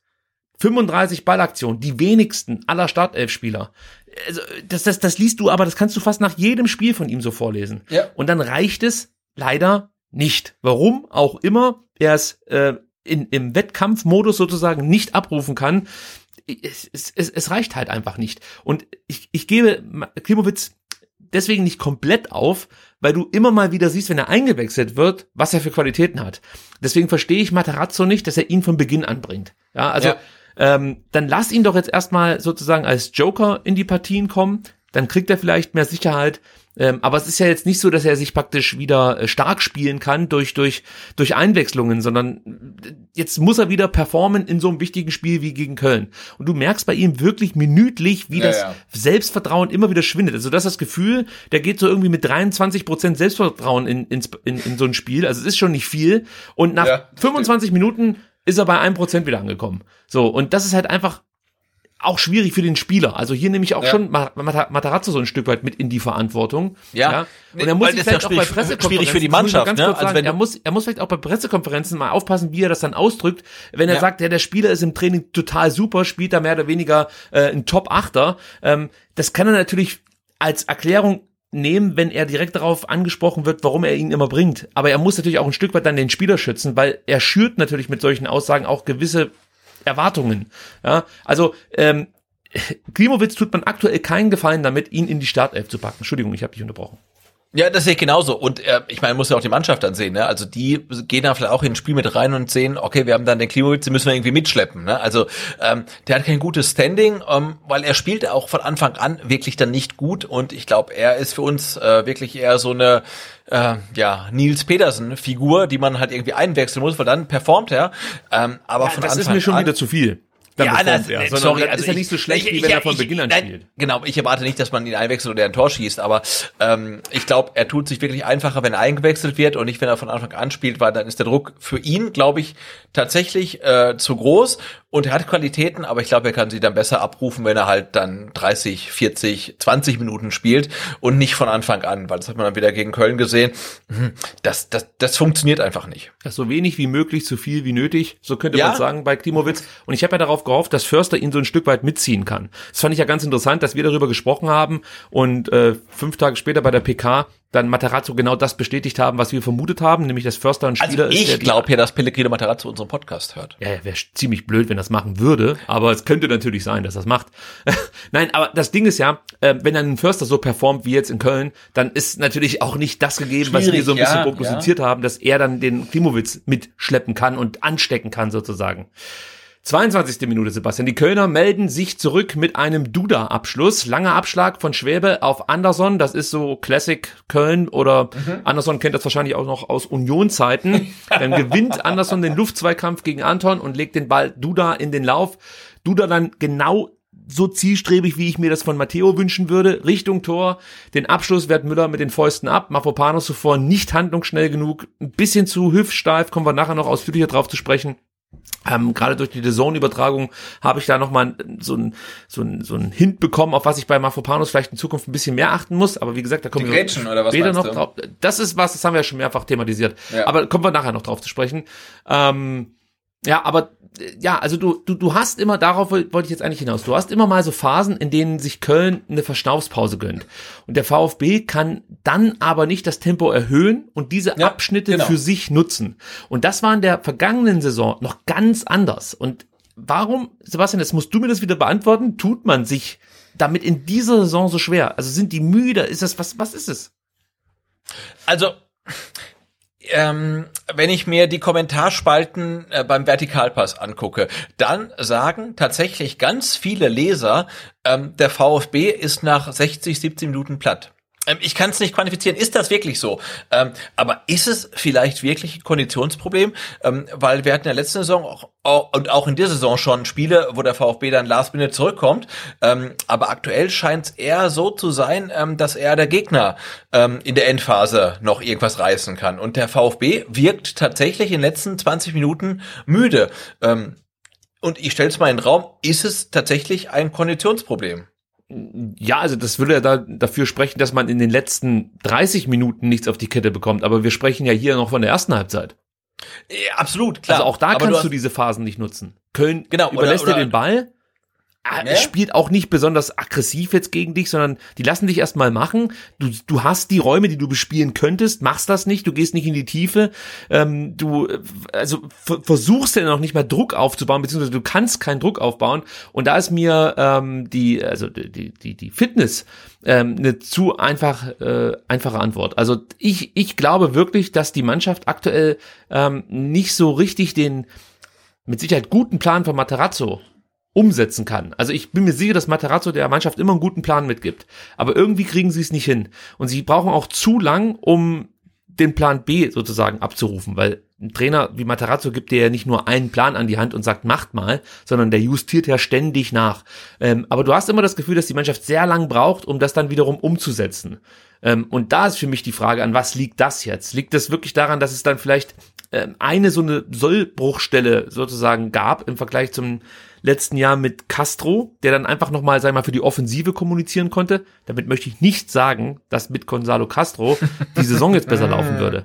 Aber du brauchst ja trotzdem Spieler, die sozusagen die Kommandos vorgeben. Ja, das kann zum Beispiel auch ein Didavi sein, der ähm, gerade was das, was die Pressing-Momente, also in dem Moment, wo Pressing ausgelöst wird, ein wichtiger Spieler war in, in, in manchen Partien. Defensiv ist das oft Endo oder äh, in der letzten Saison war Kobel derjenige zusammen mit Anton. Das sind so dann die Spieler, die für die Defensive diese äh, Kommandos dann oft angeben und äh, auch von sich aus Änderungen vornehmen. Ähm, aber du hast das Gefühl, dass in der Offensive so ein Spielertyp fehlt. Weißt du, der, der dann einfach sozusagen den Ton vorgibt und äh, dann vielleicht auch durch das Temperieren des Spiels so ein Stück weit Einfluss nehmen kann. Es gab Partien, da das besser funktioniert und das war immer dann, wenn sich die sehr spielintelligenten Spieler Mangala und Endo eher offensiv engagieren mussten. Ja, da hatten wir dann ähm, Karasor zum Beispiel als Sechser und davor die Doppelacht mit ähm, Karasor, mit Endo und Mangala. Und da hat das aus meiner Sicht schon besser geklappt. Also du hast sofort gemerkt, dass da einfach mehr Spielintelligenz in die Offensive eingebunden wird und dann ähm, lief das etwas schlüssiger. Äh, jetzt gegen Köln fehlt ihm mir das wieder über weite Strecken. Mangala hat es versucht, muss man sagen, aber auch ja. er konnte es nicht so richtig rumreißen. Ja.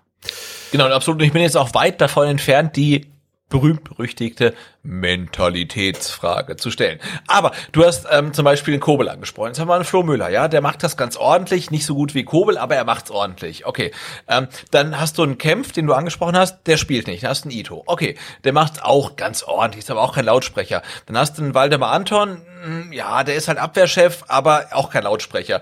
Dann hast du Mavropanos, der spielt eine relativ gute Hinrunde, war jetzt gegen Köln aber auch nicht überragend. Dann hast du einen Mangala und Endo. Ähm, Endo ist Kapitän, ja, aber auch beide keine Lautsprecher. Ein Fürich, ein Kulibali, ein Klimowitz, ein Förster und Mamouche. Und ähm, dann, also das ist wirklich eine sehr, sehr populistische Diskussion. Aber dann frage ich mich wirklich, ähm, wer ist denn der Führungsspieler? Also wer gibt denn da die Kommandos? Und ja, ist ähm, dir jetzt wichtig, dass die laut sind, die Spieler, oder dass die ich Kommandos weiß nicht, aber sind? Äh, also ich finde flache Hierarchien sind gut, aber du musst ja irgendjemanden haben, der mal sagt, äh, hey, 88 Minuten, es steht 0 zu 0, wir müssen das Ding jetzt unbedingt verteidigen. Der muss den Punkt halt mitnehmen. Ne? Sagen ne? oder muss er das durch Aktionen auf dem Platz vorleben? Weil das ist beides. Mich, es ist für mich also ein beides. Unterschied, ob jemand schreit, ja, einfach dumm vor sich natürlich, hin schreit, natürlich. oder ja, ob er halt mit Leistung vorangeht. Das, das ist natürlich auch von mir jetzt ein bisschen Stammtischgelaber, ne? Aber wenn ich mir die Mannschaft angucke, dann sehe ich da jetzt keinen klaren Leader. Und den braucht's vielleicht auch. Und vielleicht war es ein Castro. Vielleicht könnte es ein Davi sein, der jetzt irgendwie vermutlich nie mehr spielen wird, äh, wenn jetzt irgendwie Omikron kommt und der auswärts gar nicht mehr spielen darf und auch zu Hause nicht mehr spielt. Keine Ahnung. Aber ähm, also die Hierarchie der Mannschaft, die scheint mir schon so ein bisschen fragil zu sein. Also Lieder also wer, wer, ich, wer macht die Ansagen? Ich persönlich sehe die Lieder schon. Also du hast einen Anton, du hast einen Mafopanos, du hast einen Endo, du hast einen Mangala. Ähm, du ja, hast aber zum Beispiel Mafopanos, also ich, ich finde den klasse, der, der spricht kein Deutsch, ne? Ja, der, der braucht kein Deutsch sprechen. Also das ist Ja, weiß ich nicht, weiß ich ja, nicht. Ja, das ist mir nee, also ganz ehrlich, also der spricht Englisch besser als die meisten Engländer, der wird sich da gut verständigen können. Und bei Mafopanos sage ich dir so wie es ist, solche Spieler, die brauchen nichts sagen die sind durch ihre Art und Weise, wie sie Fußball spielen, einfach Führungsspieler. Also die müssen nicht irgendwie kommunizieren großartig via Sprache, sondern die leben praktisch das, was jetzt zählt, auf dem Platz vor. Durch Körpereinsatz, durch äh, Offensivläufe, einfach durch, auch durch, also da reicht ja schon die Mimik von Mafropanos und du weißt eigentlich, was abgeht. So, also für mich ist das schon ein Führungsspieler, nur jetzt, wenn wir auf dieses Köln-Spiel nochmal äh, zurückkommen wollen, dann hat er halt auch keine gute Partie abgeliefert. Deswegen reicht es dann vielleicht nicht einfach äh, äh böse zu gucken und ab und zu mal einen umzusäbeln. so, aber äh, also für mich sind die Führungsspieler, das will ich eigentlich nur sagen, sind schon da. Also ich habe jetzt hier kein Pro also ich sehe kein Problem ähm, an mangelnden Führungskräften, sondern es ist vielleicht dann eine Frage der Spielintelligenz in der Offensive. Weißt du, ich meine? Das sind alles, äh, Müller hat gesagt, wir haben ein sehr wildes Spiel gemacht. Ja, ja, Und ja, genau. wenn du so offensiv ja. schaust, das sind alles sehr unreife, wilde Spieler. Also weißt du, die sind, das, das sind noch keine Spieler, die du so richtig packen kannst, die äh, so eine, so eine, so eine gewisse, wie soll ich das denn sagen? Also du weißt einfach von einem Modest, was du bekommst von bei, eigentlich bei jedem Spiel, wenn der vorne drin steht in der Saison. Ja. Das siehst du jetzt aktuell gerade bei einem Obermamouche noch nicht. Das ist alles, da sind wir wieder bei dem Thema sehr schwankend. Und zwar extrem. Also du hast richtig gute Spiele von, ihm, von ihm dabei. Da denkst du, holy shit, also ich wäre froh, wenn Missetat den irgendwie hier nach Stuttgart holen könnte. Und dann hast du wieder Spiele dabei, wo du denkst, ja gut, das ist halt, ist alles okay, aber jetzt auch nicht herausragend. So ähm, und und diese extremen Schwankungen gepaart mit einer mangelnden Spielintelligenz führen dann vielleicht dazu, dass du nach vorne hin nichts auf die Kette bekommst. Ja, aber das, das Problem ist ja, dass du gegen Köln nicht verlierst, weil deine Offensive schwach ist, sondern du verlierst, weil deine Defensive im entscheidenden Moment halt patzt. Ne? Ja, du verlierst äh, auch, weil du deine Offensive scheiße ist. Wenn du eine Chance nach 90 Minuten auf deinem Konto hast, mehr waren es halt nicht, dann wird's halt schwer, Spiele zu gewinnen. Ja, ne, klar, aber wenn du halt irgendwie ähm, 88 Minuten lang dein Tor sauber hältst, ne, dann, also ich wäre mit 0-0, Genau, ich wäre mit 0-0 da wirklich sehr gerne rausgegangen. Und du weißt genau, was passiert. Ne? Die Kölner flanken unfassbar viel. In der Mitte steht dann ein Modest gegen, ich weiß nicht, waren es drei oder vier Stuttgarter. Also du weißt genau, was passiert. Und du verhinderst die Flanke nicht, du verhinderst da, da den Kopfball nicht. Du, du verhinderst das Tor nicht und dann, ja, das ist halt Kacke, ne? Und wenn deine Offensive dann versagt an dem Tag, dann spielst du 0-0. Nicht an dem Tag. Das ist mir, das ist genau das Problem. Wir reden ich auch, immer Spieltag für Spieltag, sagen wir, heute war es mal, aber wenn du jetzt, jetzt, jetzt haben wir mal 17 Spieltage, die Offensive versagt seit 17 Spieltagen.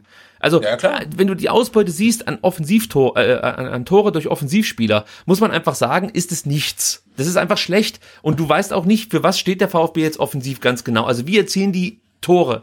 Wie will der VfB gegen Fürth ihre Tore erzielen? Erzielen wir die Tore gegen Fürth, weil Fürth so scheiße ist? Oder erzielen wir die Tore, weil wir es gut machen gegen Fürth, weil wir das und das besonders gut umsetzen? Und, und da fehlt es mir halt so ein Stück weit. Deswegen ist es mir, ich mache das selbst oft, aber es ist einfach zu einfach zu sagen, ja, an dem Tag hat es halt offensiv nicht so richtig funktioniert, dann hätten wir es halt über die Defensive rausreißen müssen. Also das ist nach 17 Spieltagen mir einfach zu wenig, wenn ich sehe, was an geschossenen Toren auf dem Konto steht. Und Defensive können wir auch gleich drüber sprechen. Wir haben nach der letzten Saison gesagt, wir kriegen zu viel Gegentore. Ja, jetzt ist es überhaupt nicht besser geworden. Nur ja. es ist ein weiteres Problem dazu gekommen, nämlich wir schießen zu wenig Tore. Und das ist eine fatale ja. Mischung. Ja, also wenn du hinten zu viel bekommst und vorne nichts machst, dann wird's halt einfach eng. Und genau da sind wir jetzt aktuell auf Platz 16. Ja, aber jetzt Hot, Hot Take, ne? Ich habe glaube ich vor der Saison schon mal gesagt, auch zu einem verantwortlichen VfB. Ähm, du hast ähm, Nico Gonzales abgegeben, äh, du hast äh, einen verletzten Silas, du hast einen verletzten Kalajdzic ähm, und du hast einen abgegebenen Castro. Also dir fehlen halt 20 Saisontore. Wer soll die erzielen? Und ähm, ich meine, das Problem ist jetzt nicht aus der Luft gegriffen. Also das kommt nicht von ungefähr, sondern das, das Problem hast du seit Saisonanfang. Du weißt, dir fehlen Tore, ja, und du musst sie irgendwie kompensieren. Und dass dann die Innenverteidigung so viele Tore schießt, ist noch ein Glücksfall. Ähm, aber dir fehlen halt einfach die Spieler, die Tore schießen können. Jetzt müssen wir wieder runterkommen. Ich vor allem. Ich, ja? Also heute ist es schwierig ja? mit mir. Ich weiß. Ja, ich, weiß. Schwierig, ich hoffe, ihr haltet durch. Gott sei Dank haben wir die äh, Bewertungsaufrufe schon zu Beginn der Sendung äh, gemacht, weil die Leute wahrscheinlich komplett jetzt äh, eskalieren und denken, oh Gott, oh Gott, STR, wisst ihr noch, wie es früher war? so. Ja, damals. Aber du, ich hatte heute im VfB Adventskalender ähm, eine VfB Sonnenbrille und oh. ich werde die ab morgen, glaube ich, 24 Stunden pro Tag tragen und ich werde alles durch die VfB-Brille sehen und bin total zufrieden und das ist super. Und ich bin auch, also, wie gesagt, wir haben alle vor der Saison gesagt, zweite Saison, zweite ähm, Saison nach dem Aufstieg wird super, super schwierig. Jetzt sind wir auf Platz 16. Es ist halt alles super, super eng. Und ich bin halt auch wirklich insgesamt gar nicht unzufrieden. Ich bin halt ich bin sehr unzufrieden.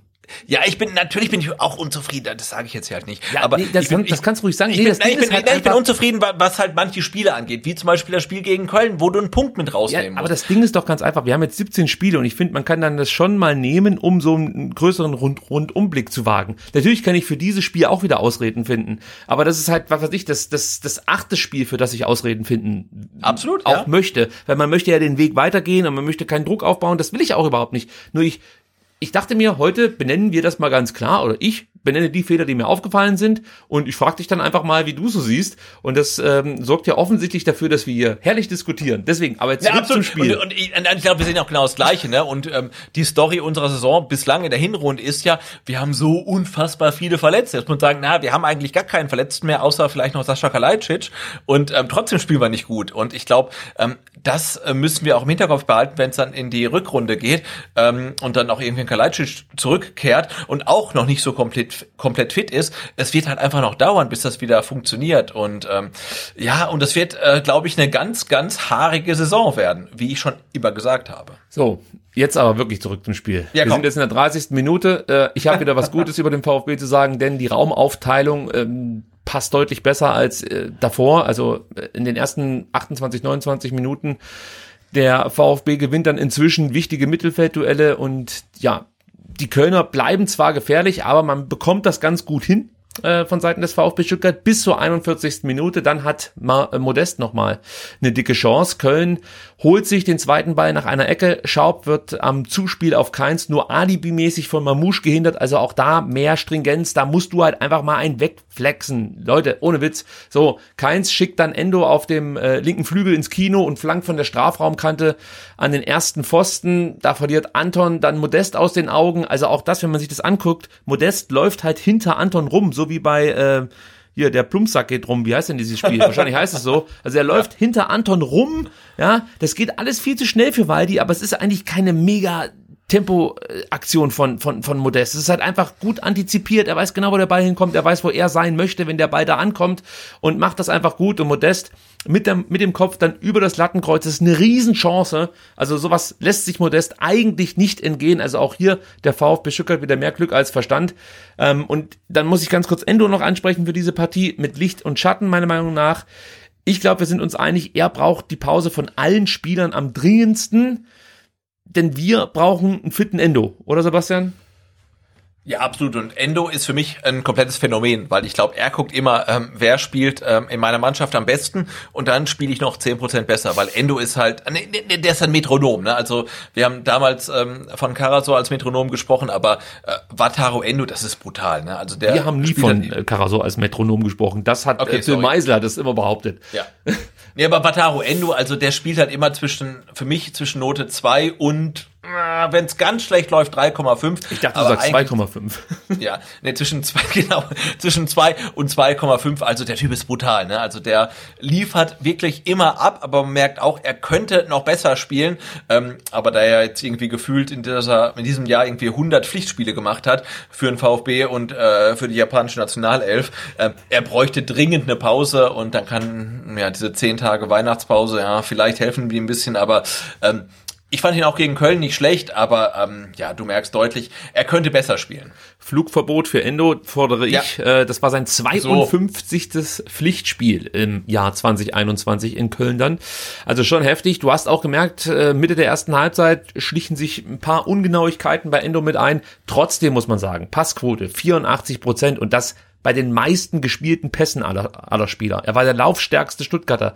Er gewann 73 Prozent seiner Zweikämpfe, äh, wurde vor allem in der Defensive gebraucht, weil eben Karasor ausfiel. Zwei Klärungen, vier, Erfolg, vier erfolgreiche Tacklings. Insgesamt 69 Ballaktionen, die meisten hinter Mafropanus, also von den Stuttgarter Spielern. Eine Torschussvorlage, dazu lange präzise Bälle, die er ja immer mehr oder weniger aus dem Fußgelenk äh, schlägt. Ja, er war der meistgepresste Spieler in Reihen des VfB, trotzdem nur zehn Ballverluste. Ja, also leider Gottes einen ganz entscheidenden, da kommen wir nachher noch drauf zu sprechen, aber trotzdem, das ist halt für einen Spieler, über den wir gerade sprechen und über den wir ähm, geurteilt haben, er wäre einfach überspielt und braucht eine Pause, sind das immer noch herausragende Werte. Nur leider wissen wir, wie gut Endo noch sein ja, ja. könnte, wenn er topfit ist. Deswegen meine Hoffnung ist, dass die zehn Tage für Endo, also zehn Tage Pause für Endo ist ja, das sind ja eigentlich drei Monate äh, Erholung für ihn so gefühlt, weil das kennt er ja gar nicht, dass er mal zehn Tage kein Fußball spielen muss. Ähm, also das ist, das ist schon mal gut und ich hoffe wirklich, dass der dann 2022 gestärkt zurückkommt. Zurückkommen ist ein gutes Stichwort, denn wir möchten jetzt über ähm, die zweite Halbzeit sprechen und ähm, um diesen Übergang ordentlich hinzubekommen, äh, es kamen ja 22 Spieler zurück aufs Feld und in den ersten 10, 15 Minuten der zweiten Halbzeit ist der VfB auch dominant, man muss sagen, ohne groß Gefahr zu, auszustrahlen, aber trotzdem dominant meiner Meinung nach. Der VfB ja, aber so ein bisschen wie, wie, wie, gegen München, ne? Also kommt gut aus der Halbzeit raus. Ähm, ja, kommt ja, nichts Zählbares dabei rum, aber, aber nicht so gefährlich. Ja, Nein, aber es sah gut aus. Ja, also ja. die sind halt dominant, ohne Gefahr auszustrahlen. Das ja, war halt genau. gegen Bayern nochmal anders. Da hat man Gefahr ausgestrahlt und hatte auch die Möglichkeiten zum Ausgleich. Hier muss man sagen, ja, man kommt gut aus oder besser aus der Pause raus als die Kölner. Man wirkt zwar zielstrebiger, die Strafraumbesetzung und das Nachrücken funktioniert besser, aber das war jetzt immer noch nicht ja die große Gefahr, die da auf Kölner Tor zu rollte. Ja, es scheint so ein Stück weit, oder es scheint so, als, als hätte man den Respekt sozusagen vor den Kölnern abgelegt. Ja, das, das war schon spürbar in den ersten 20 Minuten. Man hatte auch äh, durch Mamouche die erste Halbchance, muss man sagen, im zweiten Durchgang. Aus spitzen Winkel schaltete der an ähm, Schwäbe. Das war eine gute Möglichkeit. Äh, der VfB presst im zweiten Durchgang zunächst deutlich besser, also auch hier konsequenter ähm, stellt gut die Passwege zu. Mangala wurde immer stärker, funktionierte besser als dieses Scharnier, von dem wir immer sprechen. Wir sprechen mhm. ja nicht vom Metronom, sondern vom Scharnierspieler. So hat halt jeder seine Begrifflichkeiten. Ähm, ja, vielleicht noch ein paar Sätze zu Orel. Wie hat der dir gefallen in Köln? Äh, ich würde sagen, solide, solide. Ne? Also ich finde offensiv ähm, kann noch ein bisschen mehr von ihm kommen. Ich finde immer, wenn es dann wirklich ja, so definitiv Richtung Tor geht, hat er äh, Schwächen. Also ich glaube, er ist da so in der vorletzten Phase besser aufgehoben. Ja, und auch dann beim Gegentor in der 88 Minute, äh, Trademark, darüber werden wir später noch sprechen, ähm, hat er, finde ich, auch so ein paar Aktien. Ne? Also er hat keinen direkten Gegenspieler, aber er steht da auch irgendwie komisch im Raum rum und ähm, ja, also Mangala war gut und ich finde nach seiner Pause, er wird immer, immer besser ähm, und ähm, ja, ich ähm, setze wirklich auf ihn in der Rückrunde, dass er so, so ein Gamechanger sein kann. Ähm, also man sieht, er kommt wieder rein, aber ähm, er hat gut gespielt, aber er hat noch so ein paar ähm, Defizite. Ja, also wenn man so die statistischen Werte sich anschaut, dann sind das ähm, Vintage Mangala äh, Zahlen. 84% Passquote, ja. 57% gewonnene Zweikämpfe. Er führte und gewann die meisten Zweikämpfe aller Stuttgarter. Also das sieht alles gut aus. Wurde oft gepresst, blieb immer stabil. Das wissen wir. Pressing-Resistenz ja, das, das heißt, glaube ich, auf Belgisch. Ne? Also ich weiß schon, dass die Französisch sprechen, aber jetzt lass mich kurz diesen Witz zu Ende bringen. Ja, komm. Heißt auf Belgisch wahrscheinlich ähm, Mangala. So, ähm, was mir aufgefallen ist, sind seine Dribblings. Die sind halt echt gut. Und er hat es jetzt fünfmal versucht, dreimal seine Dribblings durchgebracht. Und ich würde mir wünschen, dass er sich diese Dribblings noch häufiger nimmt und, und einfach häufiger da so ins Risiko ja. geht, weil er ist eigentlich nur noch durch Foul zu stoppen. Also entweder er kommt durch oder er wird gefault. Ja, ganz selten verliert er mal den Ball. Und mir würde es gefallen, wenn er gerade so eher offensiv eingebunden wird und auf der 8 oder vielleicht dann auch manchmal auf der 10 spielt, dass er sich ja. dann noch häufiger diese Dribblings zutraut und auch gerne häufiger den Torabschluss sucht. Wir wissen, er hat nicht den besten Schuss, aber null Schüsse, ja, also null Torabschlüsse ja. sind immer scheiße. Also dann habe ich lieber fünf ja. Torabschlüsse und die gehen alle neben das Tor. Aber null ist halt einfach für einen Offensivspieler, der, oder sagen wir mal, für so einen Mittelfeldspieler, der sich in die Offensive mit einschaltet, sind zu wenig. Immerhin hat er eine Torschussvorlage geliefert, aber Torabschlüsse waren gegen Köln sowieso nicht unbedingt ähm, die Stärke des VfB Stuttgarts.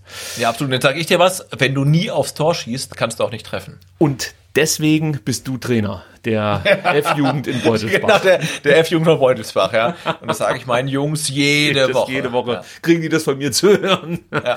Gut. Ich, ähm, ich, ich habe ich hab mal ähm, damals in der Jugend gespielt und da waren wir irgendwie zu wenige im Jahrgang. Und dann haben wir, ich weiß gar nicht, das war glaube ich B-Jugend oder so, ne? wir waren zu wenige. Und dann ähm, haben wir nicht B-Jugend gespielt, sondern A2 ähm, und haben halt irgendwie aufgefüllt mit älteren Jungs, die halt auch überhaupt nicht kicken konnten. Und wir haben jedes Spiel, glaube ich, zweistellig verloren. Und da hat unser Trainer mal gesagt, ähm, wenn ihr das Tor seht, dann schießt drauf. Das war großartig. Ne? Wirklich, wir haben jedes Spiel zweistellig verloren. Wenn wir mal einstellig verloren haben, dann haben wir ähm, danach Bier getrunken. Aber war, war gut. Ja. Ich habe dann auch noch eine Anekdote. Gehe nicht zu tief drauf ein, weil wir echt heute schon lange über dieses Spiel sprechen. Aber ähm, also ich habe Gott sei Dank, ich glaube, ich glaube, ich habe nie zweistellig verloren, aber ich habe einmal 7-0 verloren und dafür habe ich dann meinem Mitspieler eine Ohrfeige gegeben und für die habe ich eine rote Karte bekommen. Weil, weil er sich aus meiner Sicht sehr ungeschickt angestellt hat. Also ihr merkt schon, es war noch nie meine Stärke, ähm, ja. sag mal, sehr analytisch und ruhig ähm, Fußballspiele genau. mitzuerleben.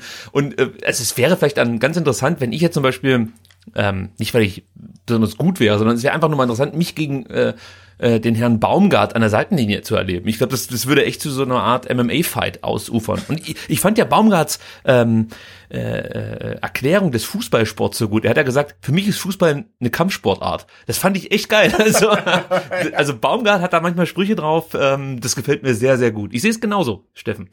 Gut, ähm, jetzt kommen wir gleich zu Baumgart, aber erstmal ja. zu einer Systemanpassung, denn die Baumgart und die Kölner Fans waren aus meiner Sicht dafür verantwortlich, dass der FC nochmal zurückkam äh, in der zweiten Halbzeit. Denn ähm, Baumgart und die Kölner Fans äh, brüllten, muss man ja sagen, den FC aus der Passivität. Also, mhm. auf was ich da noch ganz kurz zu sprechen kommen möchte, ist eigentlich das Publikum in Köln. 15.000 waren vor Ort. Das ist schon ein Faktor, muss man sagen. Oder ähm, siehst du es anders?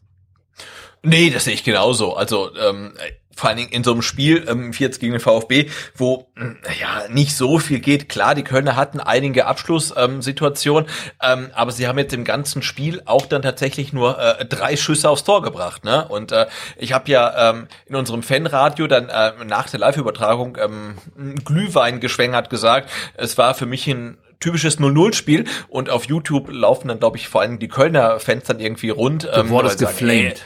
Ich wurde geflamed, aber hey, ihr habt dreimal aufs Tor geschossen, ja. Und ich, klar hatte Modest viele Chancen, aber er hat keine aufs Tor gebracht. Hätte der VfB keinen Torwart gehabt, ähm, er hätte nicht viele Tore geschossen. Und äh, deswegen war es für mich halt schon ein klassisches 0-0-Spiel. Und äh, ja, der Dreierwechsel, gerade dann mit Uth ähm, und nochmal das Publikum, waren schon mal noch äh, ein Faktor, ja. Da sind wir bei Baumgart, genau. Nach knapp 60 Minuten wechselt der gleich dreimal. Duda, Schaub und Anderson. Ähm, gehen äh, vom Platz. Für, für die drei kommen Thielmann, Uth und Horn. Aber was aus meiner Sicht noch viel wichtiger war, war die Umstellung auf 4-2-3-1. Ja, also Baumgart zieht Hector auf die 6. Uth ähm, ja, ist dann als umtriebiger Zehner äh, dafür da, die Stuttgarter Innenverteidiger situativ rausrücken zu lassen. Gleichzeitig müssen natürlich sich die Stuttgarter Innenverteidiger darauf einstellen und auch ein Stück weit darauf spekulieren, dass Uth in den Strafraum geht und sich als Flankenabnehmer anbietet.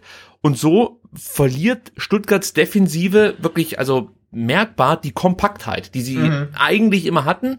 Ähm, aber das ging dann mit so, so ein bisschen flöten, deswegen Uth ganz wichtig und ähm, auch die Hereinnahme von ähm, Horn, weil das führte halt dazu, dass äh, Baumgart Hector auf die Sechs stellen konnte. Und jetzt wieder hier, kompletter äh, Laie und Quatschkopf. Ich hätte jetzt gedacht, wenn Matarazzo in dem Moment auf drei Sechser umgestellt hätte, also 4-3-2-1 gespielt hätte, dann hätte er das Zentrum besser halten können. Und ich bin mir fast sicher, dass du dann das Tor so nicht erzielen kannst, also das in der 88. Minute logischerweise, äh, wie es eben äh, erzielt wurde. Also dann glaube ich, wäre im Zentrum einfach, ähm, wäre es zu eng geworden für, ich weiß gar nicht mehr, wer dann, äh, kommen wir nachher noch drauf zu sprechen, äh, da durchs Zentrum äh, relativ unbehelligt mit Ball durchlatschen konnte.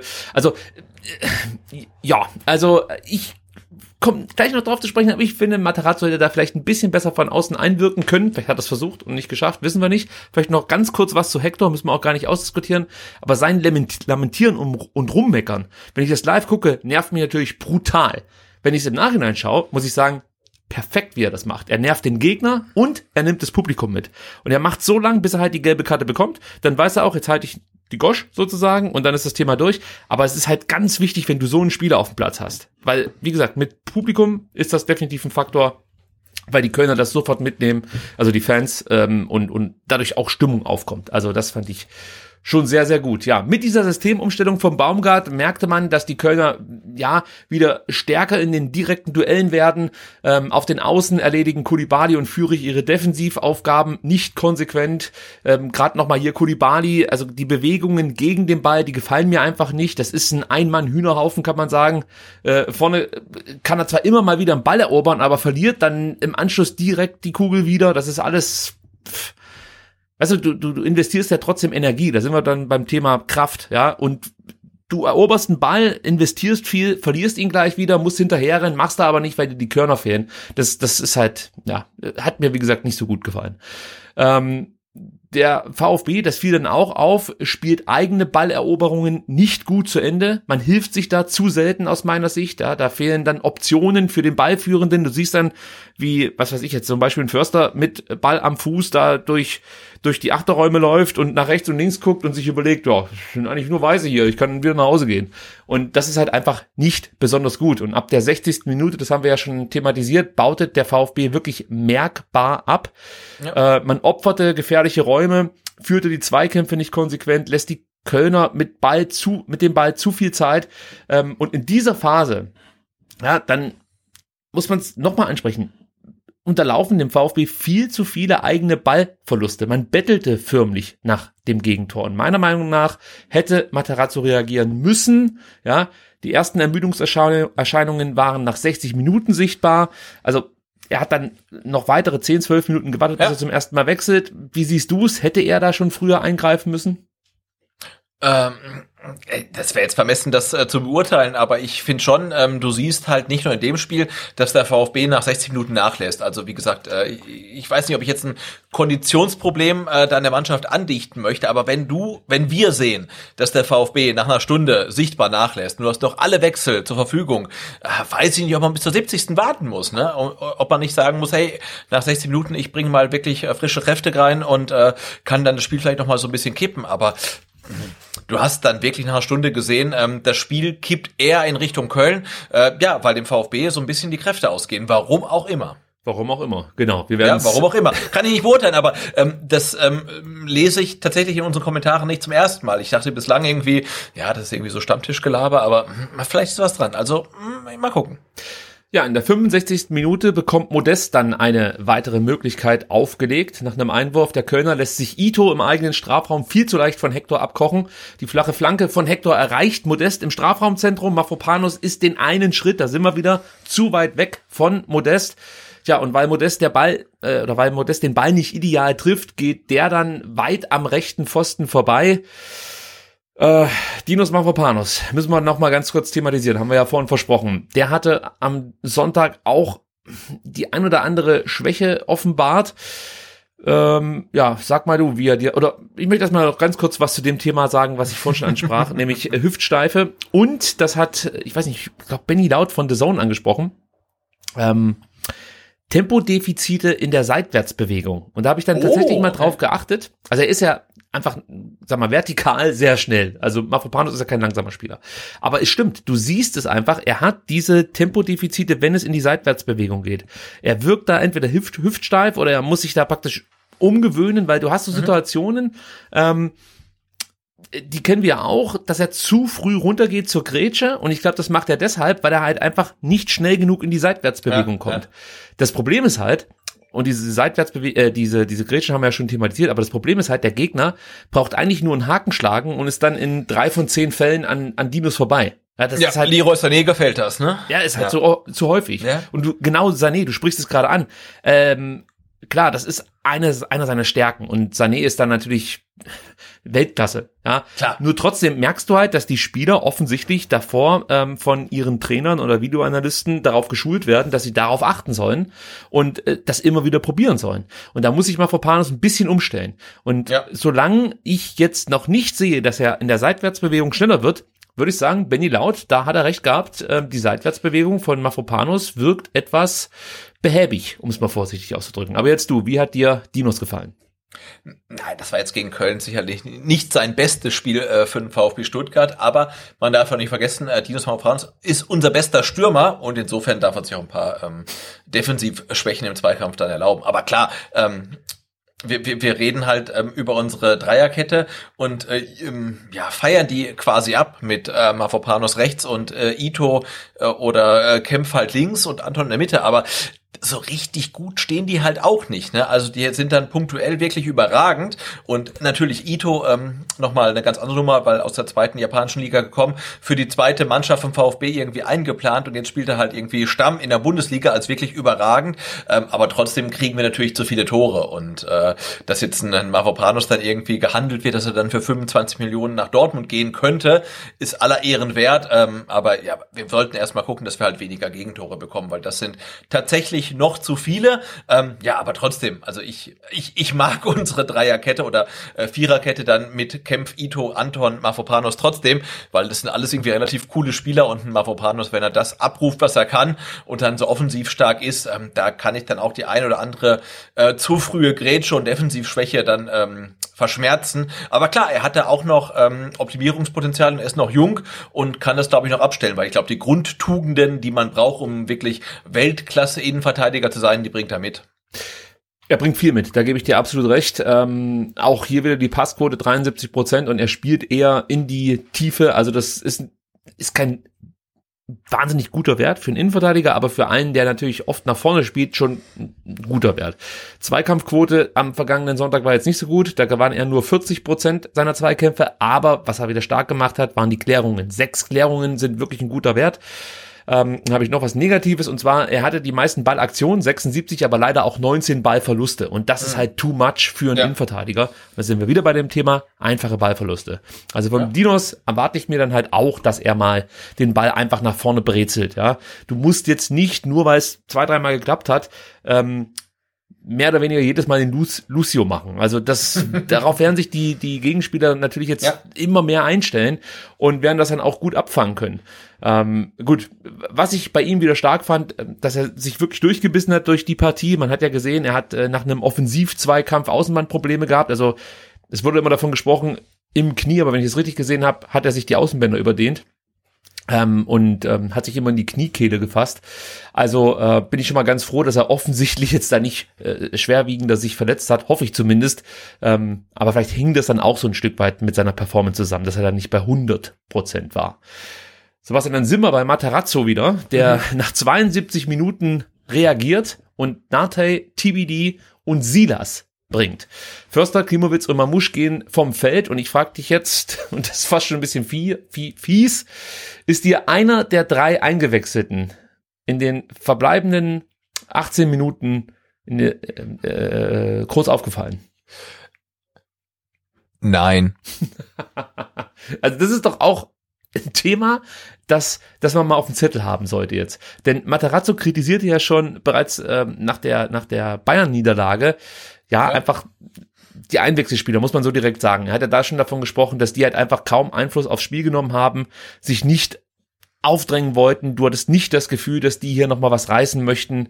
Und auch ich erwarte mir halt von Tempospielern wie TBD und, und Silas, die ja schon eine gewisse Dynamik mitbringen, äh, da erwarte ich mir halt mehr als das, was ich jetzt in Köln gesehen habe. Und auch Nate, der Pass- und Zweikampf stark ist, sollte eigentlich auffälliger im Zentrum sein. Das von den ja, Kölner aber da, da muss ich da, da, da muss ich kurz widersprechen. Ja? Also ich erwarte mir erstmal äh, von einem U19-Spieler wie TBD und von einem äh, ewig lange verletzten Spieler äh, wie Silas erstmal gar nichts. Also ja, warum muss ich du dann ne? ein, wenn die nichts bringen? Äh, genau, äh, da, da, die Frage stelle ich nicht an die Spieler, sondern die Frage stelle ich dem Trainer. Also äh, sind dann das die richtigen Spieler, die ich jetzt noch bringe? Ähm, aber ich finde eine Erwartungshaltung an U19-Spieler zu richten und an einen ähm, Spieler, der nach dem Kreuzbandriss wieder zurück zurückkehrt, finde ich schwierig. Ne? Also ja, da muss ich mich fragen, nein, genau, da, die sind im Kader, aber das ist dann eine Frage, die stelle ich dem Trainer, nicht den Spielern. Ja, aber wenn die im Kader stehen, dann ja, sind sie für klar. mich einsetzbar und auch für mich ja, absolut, absolut, zu absolut, bewerten. Ja. Also ich muss ja irgendwie die Leistung von den Spielern trotzdem einschätzen. Ich, ich werde jetzt nicht gemein und sagt, der sie das kann nichts oder so,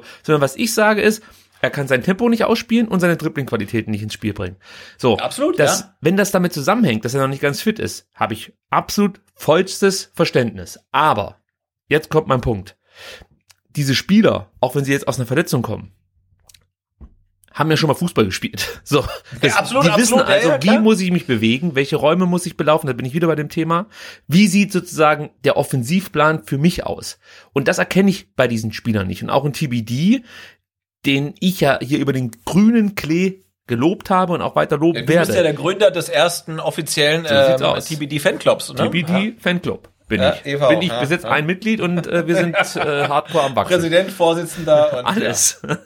einstimmig. Hier ist wirklich alles einstimmig. Nein, und, aber das Ding ist halt trotzdem, ich sehe von ihm halt eben nicht diese Zielstrebigkeit Richtung Tor. also, ja. Äh, liegt natürlich auch daran, wie er bedient wird, keine Frage. Aber ich muss es ja dann trotzdem irgendwie einordnen. Also, die Spieler kommen rein, dir fallen sie nicht auf, mir fallen sie nicht auf. Ja. Also, wenn du mich jetzt, wenn ich das Spiel nicht nochmal geguckt hätte und du hättest mich nach dem Fanradio gefragt, welche Spieler wurden eingewechselt, ich hätte nur Silas gewusst, weil der einmal Ja. so, so, so, zwei, drei Übersteiger gemacht hat. Ja, Sonst weil würde ich mich an ne? keinen Ja, Spieler ja, erinnern. ja, ja. Und Nate war der mehr oder weniger relativ unmotiviert äh, vor dem Gegentor rumstand. Aber Ja, das will ich damit ja. nur sagen. Dein Trainer sagt auf der PK davor, ich bringe Ja. die Spieler rein und du siehst nichts. Da sehe ich nicht, dass irgendwie Feuer von den Spielern ausgeht, dass sie das rumreißen wollen. Und jetzt sehe ich das gegen Köln wieder. Und wir haben jetzt Ja. von Fitness gesprochen.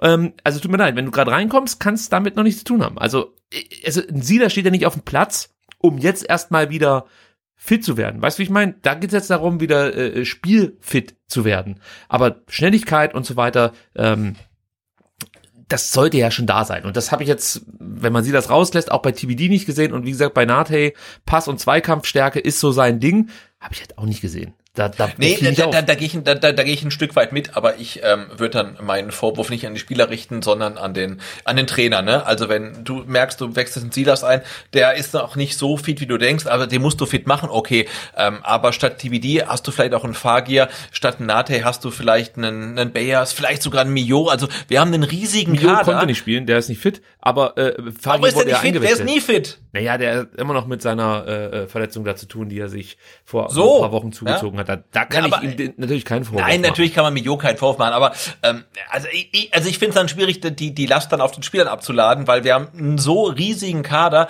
mit irgendwie 12 Spielern, die geholt wurden als äh, Vorgriff auf die kommende Saison und große Talente und dann wechselst du drei Spieler ein, die es irgendwie da nicht bringen. Also Ja, mh, aber trotzdem. Es Ja? bleibt für mich ein Leistungssport. Wenn ich eingewechselt werde, will ich das sehen, dass du jetzt hier Natürlich, was natürlich. Steht, es, es steht klar. 0-0, Sebastian. Ja, natürlich, steht aber wenn du als 0-0. DBD als, als U19, wirklich U19-Spieler eingewechselt wirst, statt dem Fagir, der irgendwie geholt wird, als, wurde als Vorgriff auf die kommende Saison und dann bringst du es nicht, ja, dann, dann ist es halt so, dann hast du es vielleicht nicht drauf, ne? Ähm, aber ich finde es dann schwierig, das auf den Spielern ähm, abzuladen. Also dann, dann ist es Nee, einfach aber nicht wie, so auf wen weit. denn sonst? Also ich meine, der Spieler spielt, das war sein viertes Profispiel. Ähm, Ja. Ich muss doch dann schon sagen können, ähm, du hast es nicht besonders gut gemacht, ohne dass der Spieler dann ähm, direkt in Tränen ausbricht. Also das ist halt, das, das wird Ja, ja, ja, klar, aber dann, dann, dann, aber laufen. dann wäre dein, deine Konsequenz aus der Sache zu sagen, also TBD jetzt viermal gespielt, äh, nie was gebracht, also zurück in die U19, Nee, oder? Ich, ja, ich sage, wenn äh, TBD in Köln eingewechselt wird, in der 73. Minute und dem Spieler gelingt es nicht, groß in Erscheinung zu treten, dann muss man entweder ja fragen, was ist da eigentlich drumherum? Also was drum, äh, stimmt drumherum nicht? Also warum wird er nicht besser ins Spiel mit eingebunden? Oder reicht die Qualität noch nicht aus, um in der Bundesliga regelmäßig zu Einsätzen zu kommen? Das heißt, ich Was ja nicht schlimm wäre bei so einem jungen Spieler, ne? Also, ist ja völlig okay. Nee, wenn, genau, was nicht schlimm wäre. Also ich, ich das will Genau. ich ja nochmal sagen. Ich lege mich jetzt hier nicht auf den Spieler fest, der Nein, nein, Probleme hat, ja, ja, sondern klar. das ist dann natürlich einerseits Trainerfrage, andererseits ist es auch eine Frage der Mitspieler. Ähm, wie setzen sie ihn ein? Aber trotzdem muss ich auch den Spieler in die Pflicht nehmen, der sich ein Stück weit halt auch mal zeigen muss. Also du kannst trotzdem ähm, als 19-Jähriger aggressiv äh, einen beiführenden Innenverteidiger anlaufen. Also das ist jetzt nicht Ja, so, dass du das nicht darfst. Genau, aber was ich meine, du hast einen 30er Kader und dann hast du halt einen U19-Spieler, der von der Bank kommt und dem dann irgendwie anzulasten, dass man gegen Köln verliert, das finde ich schwierig. Ne? Also du hast so einen riesigen Kader. Ähm, Nee, und das, habe ich kann auch gar nicht getan. Das Ja, hab ich ich habe das den kann nicht kann- kann angelastet, dass, nicht- dass man, Nee, dass nee, man nee, gegen Köln schon klar. verliert, sondern ich habe ihm angelastet, dass du nicht merkst, dass es hier jetzt für den VfB um drei Punkte geht. Und das Ja, mache das- ich an das sein, ne? Anlaufverhalten fest, das mache ich an Be Räume, die man nicht beläuft sozusagen. Also äh, einfach an, an boah, jetzt muss ich mich mal wieder konzentrieren. du hast 18 Minuten und dein Ja, und dein. Spiel ist es Tempo. Tempo ist dein Ding, das ist dein Spiel. Ja. Und du schaffst es nicht, deine Energie, dein Tempo in dieses Spiel mit einzubringen. Ja, sorry, das liegt doch nicht am Trainer. Das ist doch dann der Spieler. Nein, nein, nein, das liegt nicht am Trainer. Und ich möchte jetzt auch als Vorsitzender des TBD Fanclubs da jetzt nicht persönlich angreifen, aber Machst du ja nicht. ich weiß, ich bin heute echt auf ich gucke mir keine ja, genau. Spiele mehr Aber in, in all also jetzt in all seinen Ein Einwechslungen hat TBD ähm, danach nichts abgerissen, ne? Okay. Also das war immer eher so mäßig, oder? Drei, da, doch, in Dortmund fand ich ihn gut. Aber gut, 73. Minute, Sebastian. Es ist erneut, wir müssen, wir müssen hier weitermachen. Die Leute drehen sonst durch. 73. Minute, erneut Modest, der eigentlich jetzt aber wirklich das 1 0 machen müsste. Ja, der VfB, das ist auch wieder, jetzt, oh Mann, jetzt wollte ich mich gerade beruhigen, jetzt kommt diese Szene. Das schafft es der VfB mehrfach nicht, den Ball vernünftig aus dem eigenen Drittel zu klären. Oder von mir aus im Bestfall sogar einen Angriff einzuleiten drei Ballverluste in Folge. Das heißt, die Müller spricht das ja noch an. Die verlieren den Ball, nee, anders. Sie gewinnen den Ball, verlieren den Ball. Sie gewinnen den Ball, verlieren den Ball. Sie gewinnen den Ball, verlieren den Ball. Und so geht es die ganze Zeit. Und dann krönt Mafropan, Mafropanus dieses Unvermögen der gesamten Mannschaft auch noch mit einem schlechten Pass auf einen umstellten Endo. Ja. Thielmann reagiert natürlich, schnappt sich den Ball, über Schindler landet die Kugel dann erneut bei Thielmann. Der spielt eine flache äh, äh Hereingabe einfach mal so in den Strafraum. Da rollt der Ball auch so boah, im behäbigen Tempo, würde ich fast schon sagen, durch den Strafraum, landet schließlich irgendwann am zweiten Pfosten ganz hinten bei Modest, der wiederum aus aussichtsreicher Position übers Tor schießt.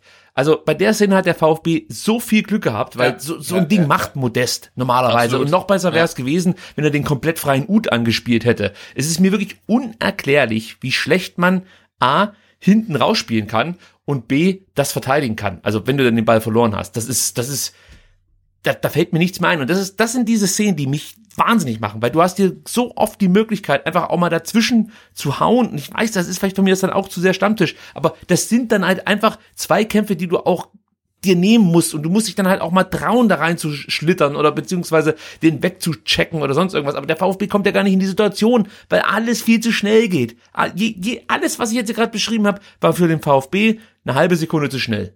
Und, und da frage ich mich halt, warum ist es so? Ja. Also, bist du noch da, ich Sebastian? Keine, ich, ich, ich, bin da und ich habe keine Antwort. Aber ja, okay. das, ist ja, ne, das ist ja genau das Ding, ne? Also warum passiert das? Also wissen die nicht, auf welchem Tabellenplatz sie stehen? Oder, wahrscheinlich wissen sie es. Ähm, ja, weiß ich nicht. Ja, wahrscheinlich schon, aber das ist schwierig. Also ähm, ich, also da bin ich dann wieder auch äh, wirklich beim Stammtischthema Mentalität. Ne? Weißt, weißt du, auch nach der Modestchance, da würde ich mir wünschen, dass die Mannschaft sich nochmal motiviert, ja, sich heiß macht, jetzt auf die Schlussphase. Aber da ging nichts mehr.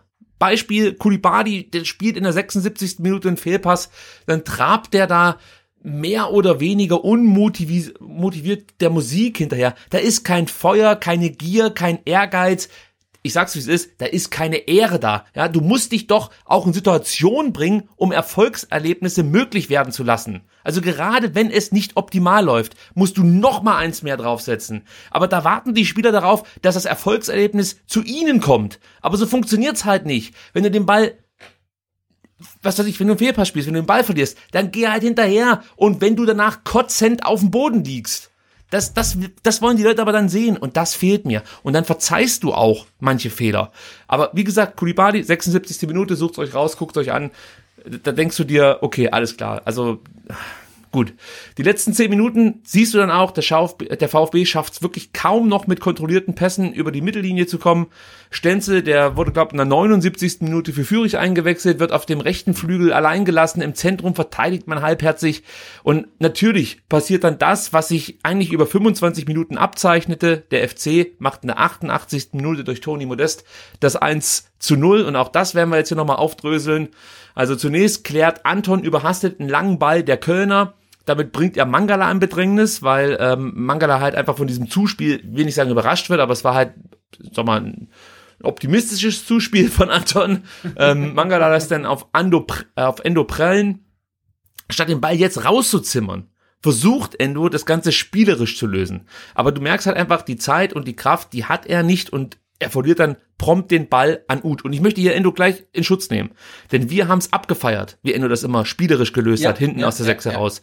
Und bei dem Spieler lasse ich es mir sogar gefallen, dass er einmal in dieser Scheißsituation den Ball verliert, weil er eigentlich ein Spieler ist, der in solchen Situationen immer das Spiel öffnet, sich aufdreht, Vertikalität ins Spiel bringt. Und jetzt hat halt einmal nicht funktioniert, aber das, das war alleine war nicht der Grund, warum dieses Tor gefallen ist. Ja, der VfB hat nämlich danach noch zweimal die Möglichkeit, wieder an den Ball zu kommen und ist da halt einfach wieder nicht konsequent und nicht zielstrebig genug. Ja, man gibt dann zu leichtfertig die Räume preis und so finden die Kölner immer wieder Anspielstationen. Und das sind dann noch zwei Minuten und nochmal, das sind die letzten zwei Minuten in dieser äh, in diesem Jahr 2021. Da möchte ich einfach mehr sehen. Ja, die Kölner verlagern, Nathalie pennt, der wurde eingewechselt, zwölf Minuten davor, Ja, der der müsste noch laufen Ja. können, der guckt sich's aber an.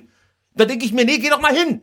Dann Kulibadi, der kann, der, der, der lässt Schindler äh, frei flanken, also der, der verhindert die Flanke nicht, Mangala schaut zu und im Zentrum macht dann Modest im richtigen Moment den einen Schritt von Mafropanos weg. Das macht der halt auch Weltklasse, muss man so sagen. Und macht Aber es dann sind halt sein vier, Tor. vier Gegenspieler, ne? Ist wirklich vier. Ja, aber er löst sich halt wieder so perfekt Na im klar, richtigen macht- Moment. macht super. Ja, ja, keine Frage. Und man muss dann auch sagen, die Flanke war top, ja. Genau das ist Kölns Qualität, muss man sagen. Das ist ein gutes Timing vom Modest beim Lösen vom Gegenspieler und anschließend auch beim Kopfball.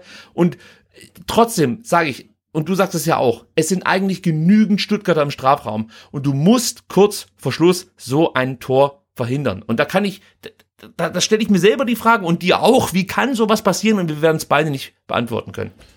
Das ist das, was Nee, mich so absolut nicht. Aber es ist halt, also genauso wie ich immer völlig verrückt werde, wenn du äh, nach 80 Minuten irgendwie 0-1 zu Hause hinten liegst und dann sage ich immer, also entweder du machst einen Ausgleich oder du kassierst das zweite, aber mach doch irgendwie was. Ne? Und wenn du nach 88 Minuten ähm, es steht 0 zu 0 und Modest hat schon ganz viele Chancen daneben geballert und du weißt, hey, eigentlich ist das, und ich bleib dabei, ist es ein 0-0-Spiel. Klar, Köln hat mehr Chancen, aber sie kriegen keine aufs Tor und wir haben es irgendwie im Griff, weil auch der Modest keinen guten Tag hat und alle flachen Hereingaben irgendwie versemmelt, dann musst du das nach Hause bringen und dann darfst du in der Situation die Flanke nicht zulassen. Kulibali ist da, Mangala ist da. Dann kommt die Flanke von Schindler rein und in der Mitte stehst du, glaube ich, zu dritt gegen Modest. Klar, er macht's überragend, aber hey, der Typ ist 33, ja, also, und wir haben gute Innenverteidiger. Du musst das irgendwie so verteidigen, dass Müller den Ball halten kann. Und auch da nochmal, ähm, haben auch einige geschrieben, vielleicht muss Müller da vielleicht auch noch hingehen. Also ich glaube, er ist unhaltbar, aber es sieht auch ein bisschen komisch aus. Ne? Aber das ist halt irgendwie so ein Kacktor in der 88. Minute und das macht einen dann schon ein bisschen, bisschen traurig, muss ich Also, sagen. also von allen elf Spielern des VfB Stuttgart, die da in der 88. Müller am wenigsten Schuld, gar keine Frage, Also ganz ehrlich, äh, ich weiß, da haben sie jetzt wieder drauf eingeschossen, der Müller ist an allem schuld. Ach, vergiss es. Nein, er ist Nee. nicht am allem schuld, aber Nee, nee, das sage ich jetzt nicht zu dir. Ich meine, das sind immer dann Ja, so die, die weiß, Dinger, die du ja. hörst. Also klar, der hat auch Felder, wo er sich verbessern muss, aber komm.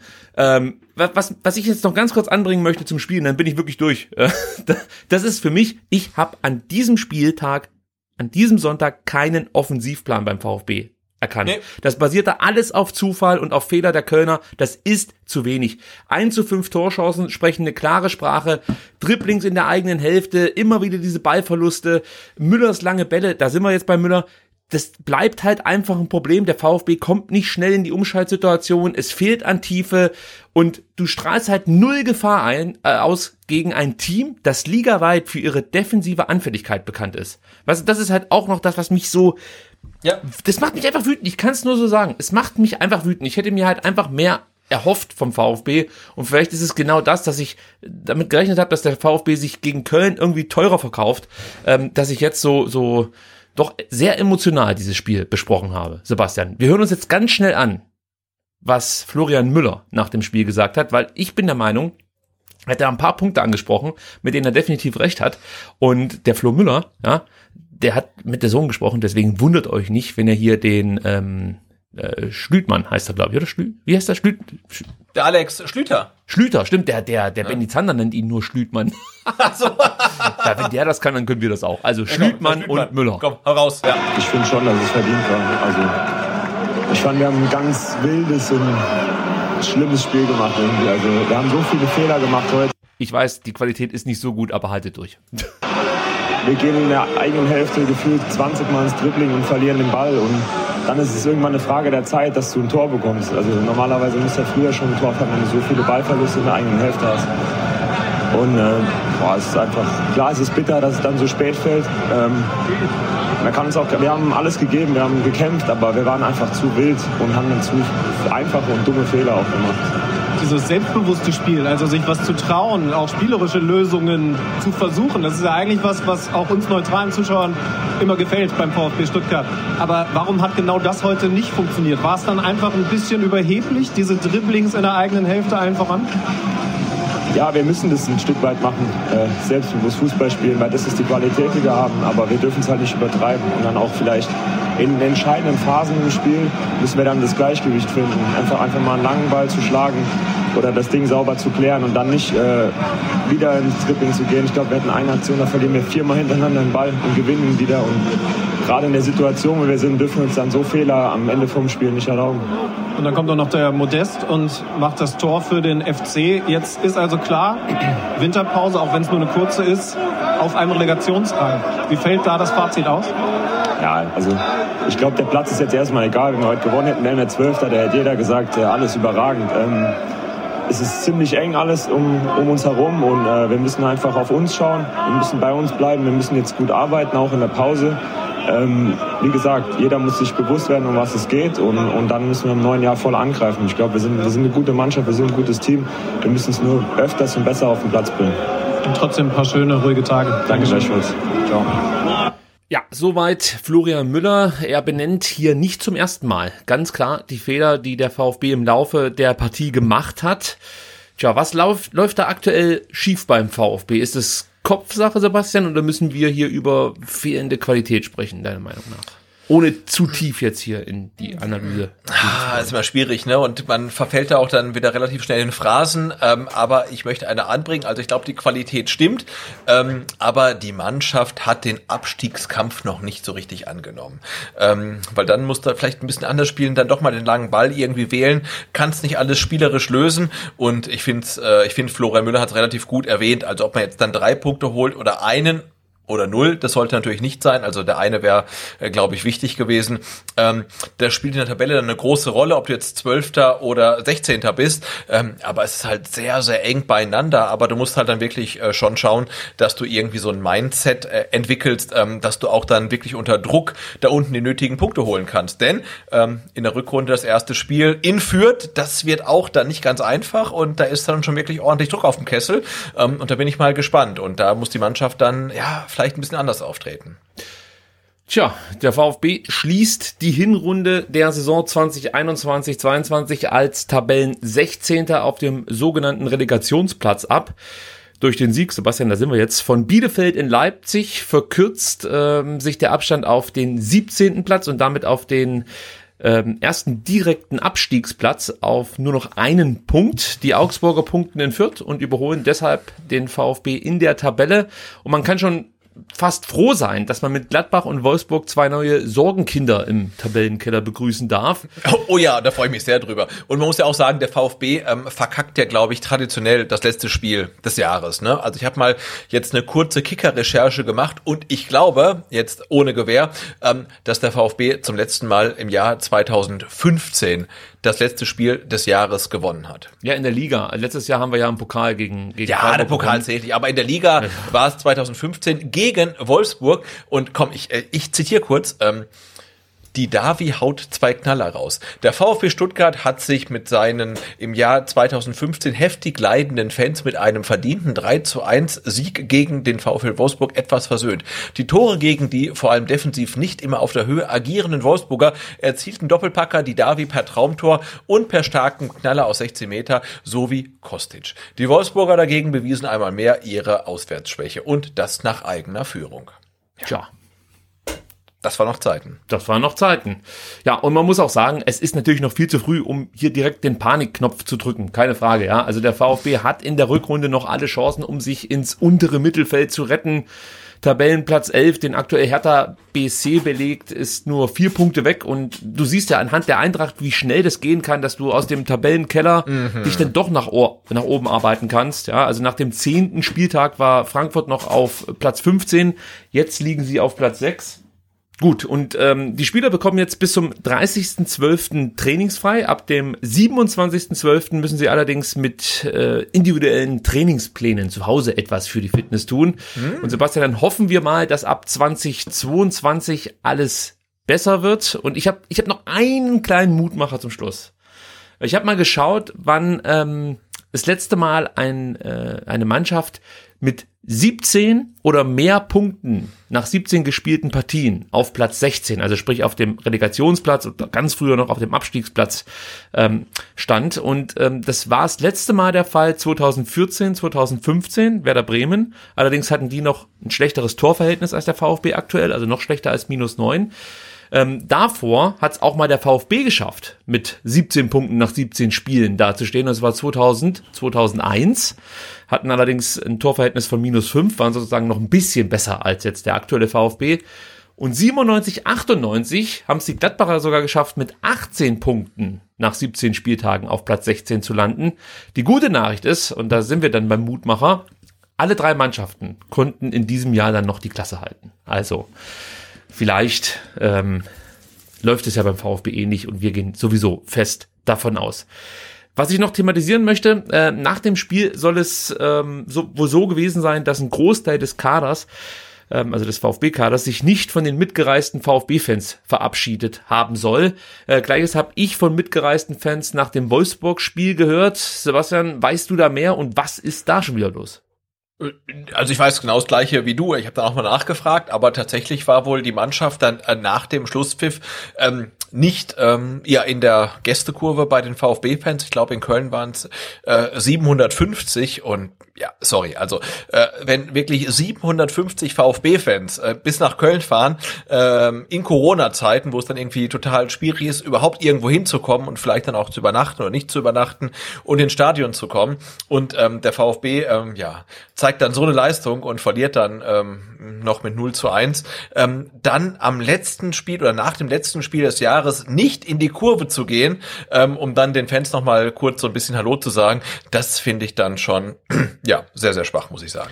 Gehe ich absolut mit. Ich bin kein Fan von dieser äh, Schelte, die sich Spieler abholen sollen nach einer Niederlage. Aber darum ging ja, es aber ich glaube, darum, ja, ja, ich glaub, genau, darum, darum ging es doch gar nicht. Das, ne? Also ich, ich, konnte, ich musste nur kurz zwischenatmen, ja, ja. sonst hätte ich Genau, also ich, ich möchte auch nicht sagen, dass die Spieler da hingehen müssen, um dann zu sagen, ey, sorry, dass wir verloren haben, aber nee, nee, nee, hey, also da, da, da, da fahren 700 Leute mit nach Köln, ähm, um die Mannschaft zu sehen und dann muss man, glaube ich, am letzten Spiel des Jahres wirklich als Mannschaft auch in die Kurve gehen und sagen, äh, ja, sorry, wir haben verloren, also man muss sich nicht entschuldigen, aber nochmal mit den Fans Kontakt aufnehmen. Und wenn das nicht passiert, ähm, dann finde ich das relativ schwach und wenn dann auch kein Trainer, kein Sportdirektor, kein Verantwortlicher zu den Spielern sagt, hey, geht jetzt dahin und äh, nehmt euch da die zwei Minuten.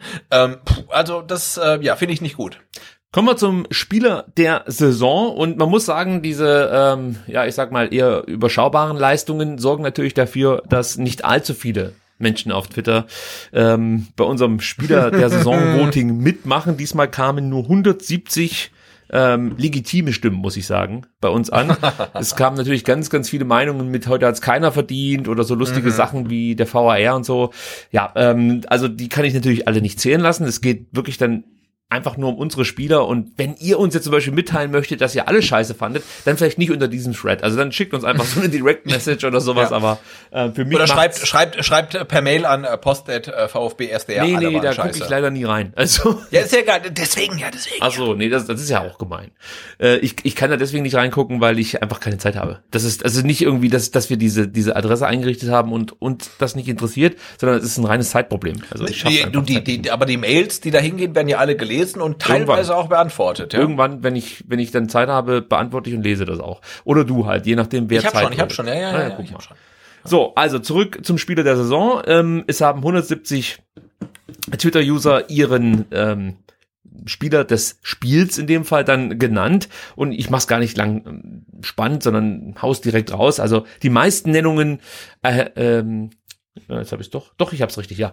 Die meisten Nennungen ähm, erhielt Ito ja, Hiroki Ito mit 45 Nennungen, dann kommt Orel Mangala mit 39 Nennungen, bekommt also von euch zwei Punkte und einen Punkt bekommt Wataru Endo mit 25 Nennungen. Und die obligatorische Frage, Sebastian, hast du denn schon deine Spieler zusammen? Äh, ja, habe ich tatsächlich. Dann hau raus. Und ich, ich mache diesmal zusammen, äh, dann geht es ja heute äh, zweimal, zweimal, zweimal drei. Ähm, und ich vergebe ähm, drei Punkte auch an Wataru Endo, ähm, weil ja Endo ist Endo, also der macht es immer relativ solide. Ähm, ich fand ihn auch in Köln wieder, ähm, war er ja, eigentlich der beste Stuttgarter. Ähm, und ich vergebe auch jetzt, Achtung, äh, drei Punkte an äh, Kulibali. Also, wie gesagt, beim Gegentor sah er nicht gut aus, aber ich finde grundsätzlich dafür, dass er wieder auf eine komplett andere Position geschoben wurde, ähm, hat er das ähm, tatsächlich aus meiner Sicht ähm, ganz gut gemacht. Warte mal, ich hole mir kurz die Statistik raus. Äh, acht Zweikämpfe auf dem Boden geführt, sechs gewonnen. Ein Luftzweikampf geführt, ein gewonnen. Also ja, völlig, völlig okay. Also drei Punkte Endo, drei Punkte Kulibali von mir. Ich dachte schon Minuspunkte vielleicht für Kulibali. Nein, aber gut, da sind wir uns. Ich fand Kulibali gut. Also völlig okay. Also Kulibali kann ich schon mal sagen, geht bei mir leer aus, aber äh, ein Spieler, den du benannt hast, den werde ich auch bepunkten. Das ist Wataru Endo, der bekommt von mir zwei Punkte. Orel Mangala kriegt von mir ebenfalls zwei Punkte. Die beiden zusammen im Zentrum, ja, die haben mir ähm, noch am besten gefallen, muss ich sagen. Oder die kamen noch am ehesten an ihre äh, äh, an Normalform ran. Es war immer noch nicht top, aber das passt. Und ich gebe auch Florian Müller zwei Punkte, allerdings nicht aufgrund seiner Leistungen auf dem Platz, sondern eher neben dem Platz, denn mir gefällt es sehr gut, wenn sich Ja, das Spieler, Interview war gut, ja. Mir gefällt es sehr gut, wenn sich ein Spieler nach Abpfiff äh, mhm. an die mhm. Seitenlinie stellt und nicht einfach nur blöde Floskeln raushaut. Ähm, Im ja. Endeffekt brauchst du ähm, nur irgendwie ein Gesicht einblenden und kannst mehr oder weniger dieselben Antworten einblenden, die du sowieso nach jedem Spiel hörst. Nee, Flo Müller benennt hier ganz klar die Probleme und ich glaube, er nimmt sich da auch durchaus selbst mit in die Pflicht und äh, das gefällt mir ganz gut. Also mehr davon und heute gibt's dann halt zwei Punkte für gute ähm, Interviewführung oder Interviewarbeit. Könnt ihr jetzt auslegen, wie ihr wollt. So. jetzt hätte ich beinahe gesagt, jetzt schauen wir mal auf das nächste Spiel, aber ich kann euch sagen, das ist natürlich noch viel zu früh.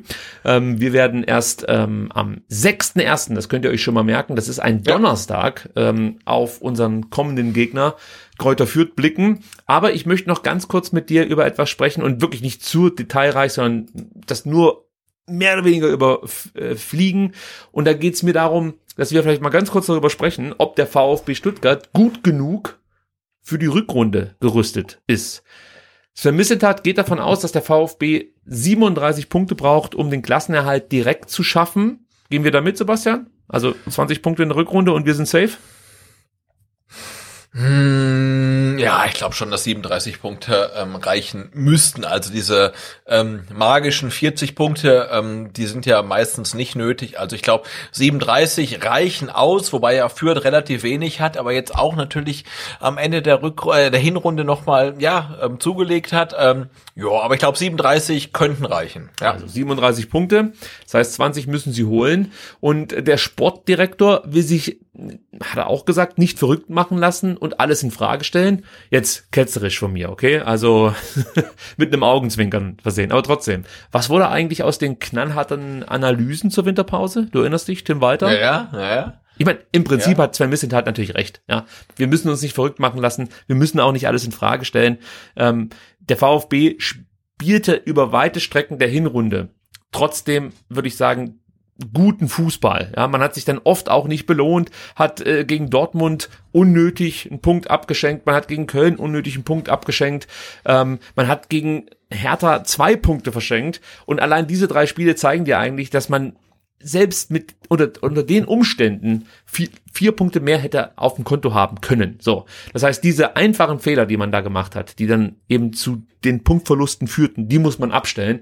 Und da bin ich da absolut bei Sven Missentat und ich gehe natürlich auch total davon aus, dass ähm, ja die sportliche Führung, der Trainer, die Mannschaft schon durchaus diese knallharte Analyse in der Winterpause ähm, führen wird und äh, die Spieler sich da vielleicht auch einiges anhören dürfen und ähm, das ist auch dann zu Recht, meiner Meinung nach. Aber trotzdem möchte ich noch einmal ganz kurz Klartext sprechen.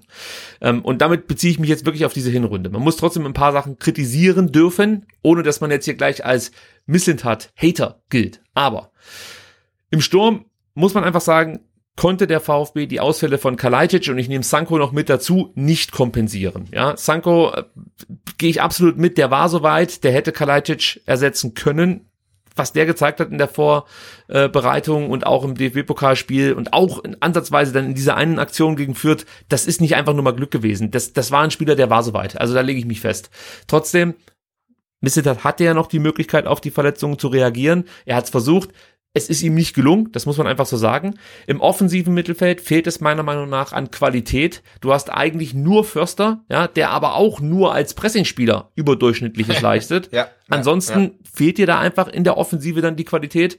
Müller gibt seinen Teamkollegen nicht die nötige Sicherheit. Also Thema Dra Strafraumbeherrschung, Schussabwehr, Spielaufbau, das ist unterdurchschnittlich. Also da konnte Kobe nicht ersetzt werden. Du hast keinerlei Alternativen für Borna Sosa auf links. Du hast, ja. und, und jetzt sind so ein paar Punkte, die ich vielleicht hintereinander weg sagen möchte. Du hast, du hast, du hast eigentlich den besten Flankengeber der Bundesliga, aber ja, du hast keinen so. Abnehmer, wenn dir ein Spieler ausfällt. Das heißt, ja. hier musst du dich eigentlich anders aufstellen. Du hast schnelle Spieler, kommst aber nicht in die Tiefe. Du musst dich fragen, an was liegt das? Ist das dann taktisch? Ist das dann äh, die Spielerqualität, die hier nicht da ist? Aber du musst es analysieren. Du hast eigentlich ein spielstarkes Mittelfeld, die reiben sich aber viel zu oft am Klein-Klein auf. Also auch hier muss man eigentlich ran, zielstrebiger spielen, direkter spielen, sich wie gesagt nicht am, also am Dribbling ergötzen. Also das ist ja das Problem. Ich habe ich habe kein Problem mit den Dribblings. Ich habe es ja vorhin schon gefordert in der Analyse zum Spiel. Aber es gibt manchmal so Situationen, wo ich mir mehr Stringenz, sagt man glaube ich dazu, erwarten würde und mehr mhm. Zielstrebigkeit Richtung Tor. Und das ist das, was ich meine. Wenn du schon ein spielstarkes Mittelfeld hast, dann setz es doch dafür ein, dass du in die Tiefe kommst, dass du äh, vor das gegnerische Tor kommst und nicht, dass du äh, quer vom 16er hin und her läufst. Das bringt dir ja nichts, ja. Und dann kommen wir noch zum Thema, das Team ist die Intensität, die sie mal hatte, ja, also gerade in der in der ja. Rückrunde und auch in der Hinrunde letztes Jahr komplett abhanden gekommen. Also es fehlt aus meiner Sicht das Feuer, Mafropanos und Endo mal ausgenommen und gegen Gegner, die dem VfB körperlich zusetzen, weiß ich die Mannschaft oft nicht zu helfen. Ja, also statt aktiver zu werden, verfällt man in Passivität, spielt Alibi-Pässe äh, und man ist eindeutig nicht in der Lage, die Körperlichkeit zu erwidern. Und daran müssen sie arbeiten. Ob das jetzt Kopfsache ist, ob das Mentalität ist, ob das mangelnde Fitness ist oder am Ende Qualität, die fehlt, ist mir scheißegal. Das muss abgestellt werden. Es kann nicht sein, dass ein Gegner uns zweimal wegflext und einmal schubst und dann einmal noch einen blöden Kommentar abgibt und wir laufen da auf dem Platz rum, mehr oder weniger wie so eine Schülertruppe. Also das geht halt einfach nicht. Wir sind im Abstiegskampf und es muss dann auch ein bisschen so aussehen wie Abstiegskampf. Ich weiß, man kann das schnell in den falschen Hals bekommen. Was ich, ich, ich sag nicht, man soll rumholzen, ähm, was weiß ich, wie so eine Rumpeltruppe. Das meine ich damit nicht. Sondern man muss Intensität ins Spiel bringen und man muss körperlich dagegenhalten. Du musst einfach sehen, der VfB spielt hier um alles. Weil wir haben es ja von, von Missentat gehört, oder ich glaube, es war Missentat, der gesagt hat, wenn wir nicht 100, nee, es war Materazzo, wenn wir nicht an 100 Prozent rankommen, werden wir in der Bundesliga keine Spiele gewinnen. Und am Sonntag ist man nicht an die 100 Prozent rangekommen. Ja. Und du gewinnst dann vielleicht mit 95 Prozent gegen Wolfsburg, aber es gibt's halt nur einmal äh, in der Hinrunde und einmal in der Rückrunde. Also so ein Spiel gegen Wolfsburg. Und das reicht dann am Ende, wenn ich zusammenrechne, nicht zum Klassenerhalt. Ja. Ja, das ist mal blöd gefragt. Ich meine, das ist mein Sternchenthema, aber ähm, du gibst einen Santi Ascasiba ab, aber hast du so einen Spieler jetzt im Kader, der mal einen Harvard irgendwie wegflext?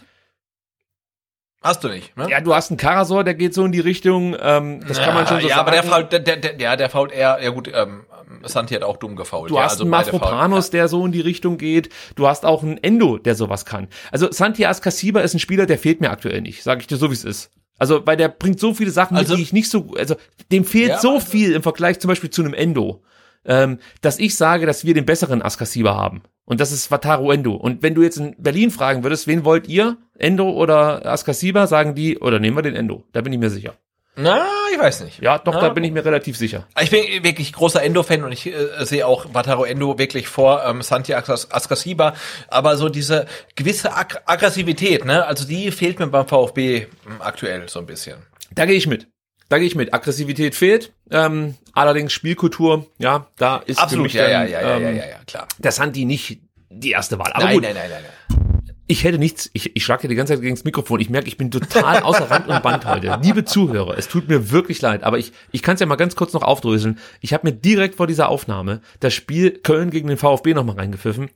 Und es hat mich oh, Armer, ja. so, nein, nein es, mhm. es, es war ja fast schon gut. Es hat mich einfach so äh, auf die Palme gebracht, muss ich wirklich sagen, dass ich jetzt hier vor dem Mikrofon sitze, vergleichbar ähm, Ja, vielleicht so, wie ich sonst im Stadion sitze. Das, das ist natürlich jetzt für euch vielleicht nicht ganz so gut, aber mir hilft's gerade, mit dieser Niederlage besser klarzukommen. Gut, ganz kurz noch äh, Thematik ähm, Kaderveränderungen in der Winterpause. Also Sam Missentat sagt, er plant keine großen Veränderungen.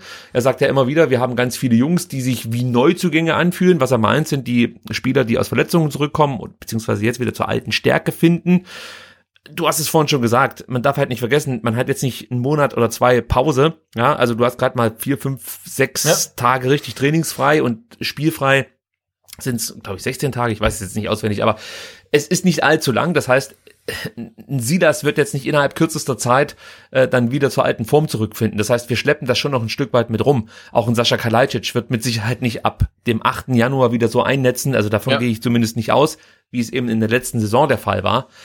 Deswegen ähm, bräuchte es jetzt vielleicht nicht doch einen oder zwei Spieler, die dir sofort helfen könnten, Sebastian? Ich denke da gerade so an Sturm, vielleicht offensives Mittelfeld. Ach, ich weiß nicht, wir, wir haben ja kein Geld, oder? Wir ja, kein, das ist das ist ein dehnbarer Begriff. Wir haben ja, okay. kein Geld. Also man könnte ja auch Spieler verkaufen, das ist das eine. Ja, absolut. Du könntest Spieler leihen, das ist das andere. Also es ist natürlich leichter, dann einfach nur das Gehalt zu stemmen und vielleicht eine geringe ähm, Leihgebühr. Ja, das ist natürlich möglich. Oftmals ist es ja auch so, dass andere Vereine ganz froh sind, wenn vielleicht Spieler, die momentan nicht so oft zum Einsatz kommen, beim VfB ja. dann äh, Spielpraxis bekommen. Also man müsste schon kreativ werden, um es mal vorsichtig auszudrücken. Ähm, aber es ist richtig, du kannst jetzt nicht für fünf Millionen, äh, weiß ich nicht, einen offensiven Mittelfeldspieler verpflichten. Das ist nicht möglich. Ja, du hast ja auch ab, ähm, aktuell einen riesen Kader und du hast viele Spieler, die zurückkehren und eigentlich ähm, das hatte, glaube ich, auch Missintat gesagt, also die zurückkehrenden Spieler sind unsere Winterneuzugänge. Ähm, und ich sehe da jetzt tatsächlich auch niemanden, den du von ähm, außerhalb holst, der dann sofort hilft, um dann irgendwie die zwei, drei, vier Wochen zu überbrücken, bis dann unsere eigenen Spieler wieder helfen. Also ähm, ich bin da echt bei Missintat. Also ich glaube, wir brauchen keine ähm, externen Winterzugänge, sondern wir müssen uns darum kümmern, die eigenen Spieler irgendwie ähm, auf ähm, Bestleistung zu bringen und die noch nicht einsatzfähigen Spieler dann halt ins Spiel zu bringen. Und wenn dann ein Kalajdzic äh, vielleicht nicht gegen führt, aber dann irgendwie am 19. Spieltag wieder eingreifen kann. Und ja, wir haben auch bei Silas gesehen, das dauert. Also nur weil ein Spieler nicht wieder auf dem Platz steht, ist ja gleich wieder eine brutale Verstärkung, sondern es dauert. Es dauert wirklich vier, vielleicht acht Wochen. Ne? Also, ähm, aber ich glaube, die zwei werden uns helfen und wenn auch dann wirklich in der Schlussphase der Saison erst. Aber ähm, ich glaube, externe Neuzugänge. Äh, also sehe ich eher eher kritisch tatsächlich. Ich möchte noch mal meine unrealistische Forderung von vor ein paar Wochen ähm, raushauen. Also bevor Flo Neuhaus bei Gladbach auf der Bank versauert, wüsste Absolut, ich einen ja. Verein, der sich ein halbes Jahr sehr, sehr, sehr ja. über die Dienste von Flo Neuhaus freuen würde, weil das ist für mich die größte Baustelle, offensives Mittelfeld beziehungsweise die Achterposition. Also ich, ich hätte halt einfach gern Endo und Mangala etwas defensiver und dann ähm, Förster plus Mr. X. Und Förster ist dann für mich auch so ein Kandidat, der dann ruhig mal für Mamouche weichen darf, weil der dann auf den Halbpositionen spielen kann.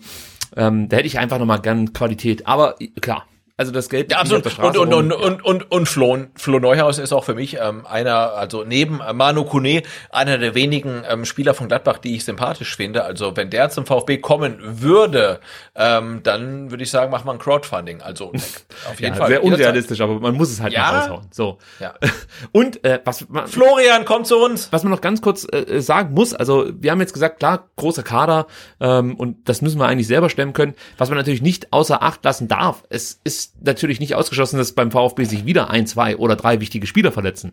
Klar, du kannst jetzt nicht jede Position vierfach besetzen, ist schon klar, aber was ich auch noch zu bedenken geben möchte, ist natürlich Om Omikron.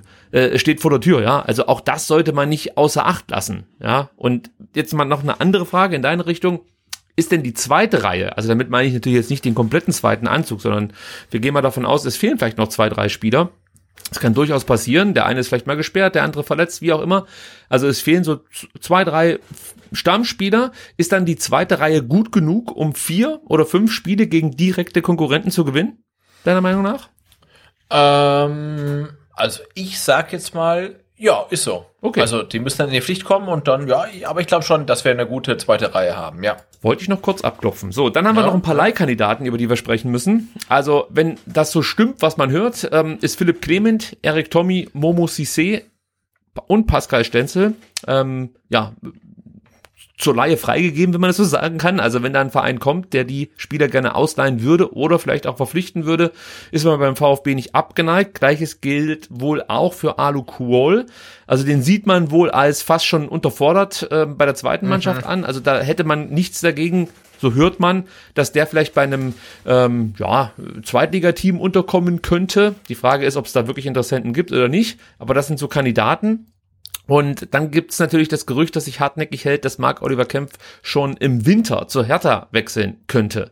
Also äh, es sieht ja wohl wirklich danach aus, dass ähm, der Herr äh, äh, Kempf dann äh, ja irgendwann mal bei der Hertha spielen wird. Die Frage ist nur wann. Und wenn du mich fragst, würde ich, egal wie viel, ne, das stimmt nicht, aber sollte es so sein, dass die Hertha irgendwie anderthalb Millionen bietet, um Kempf jetzt im Winter zu holen, Nein, dann sollte nein. man diesen Deal nicht eingehen, auch wenn die anderthalb Millionen dem VfB gut tun würden, Ja, keine natürlich, Frage. klar. Aber du solltest einfach keinen direkten Konkurrenten stärken.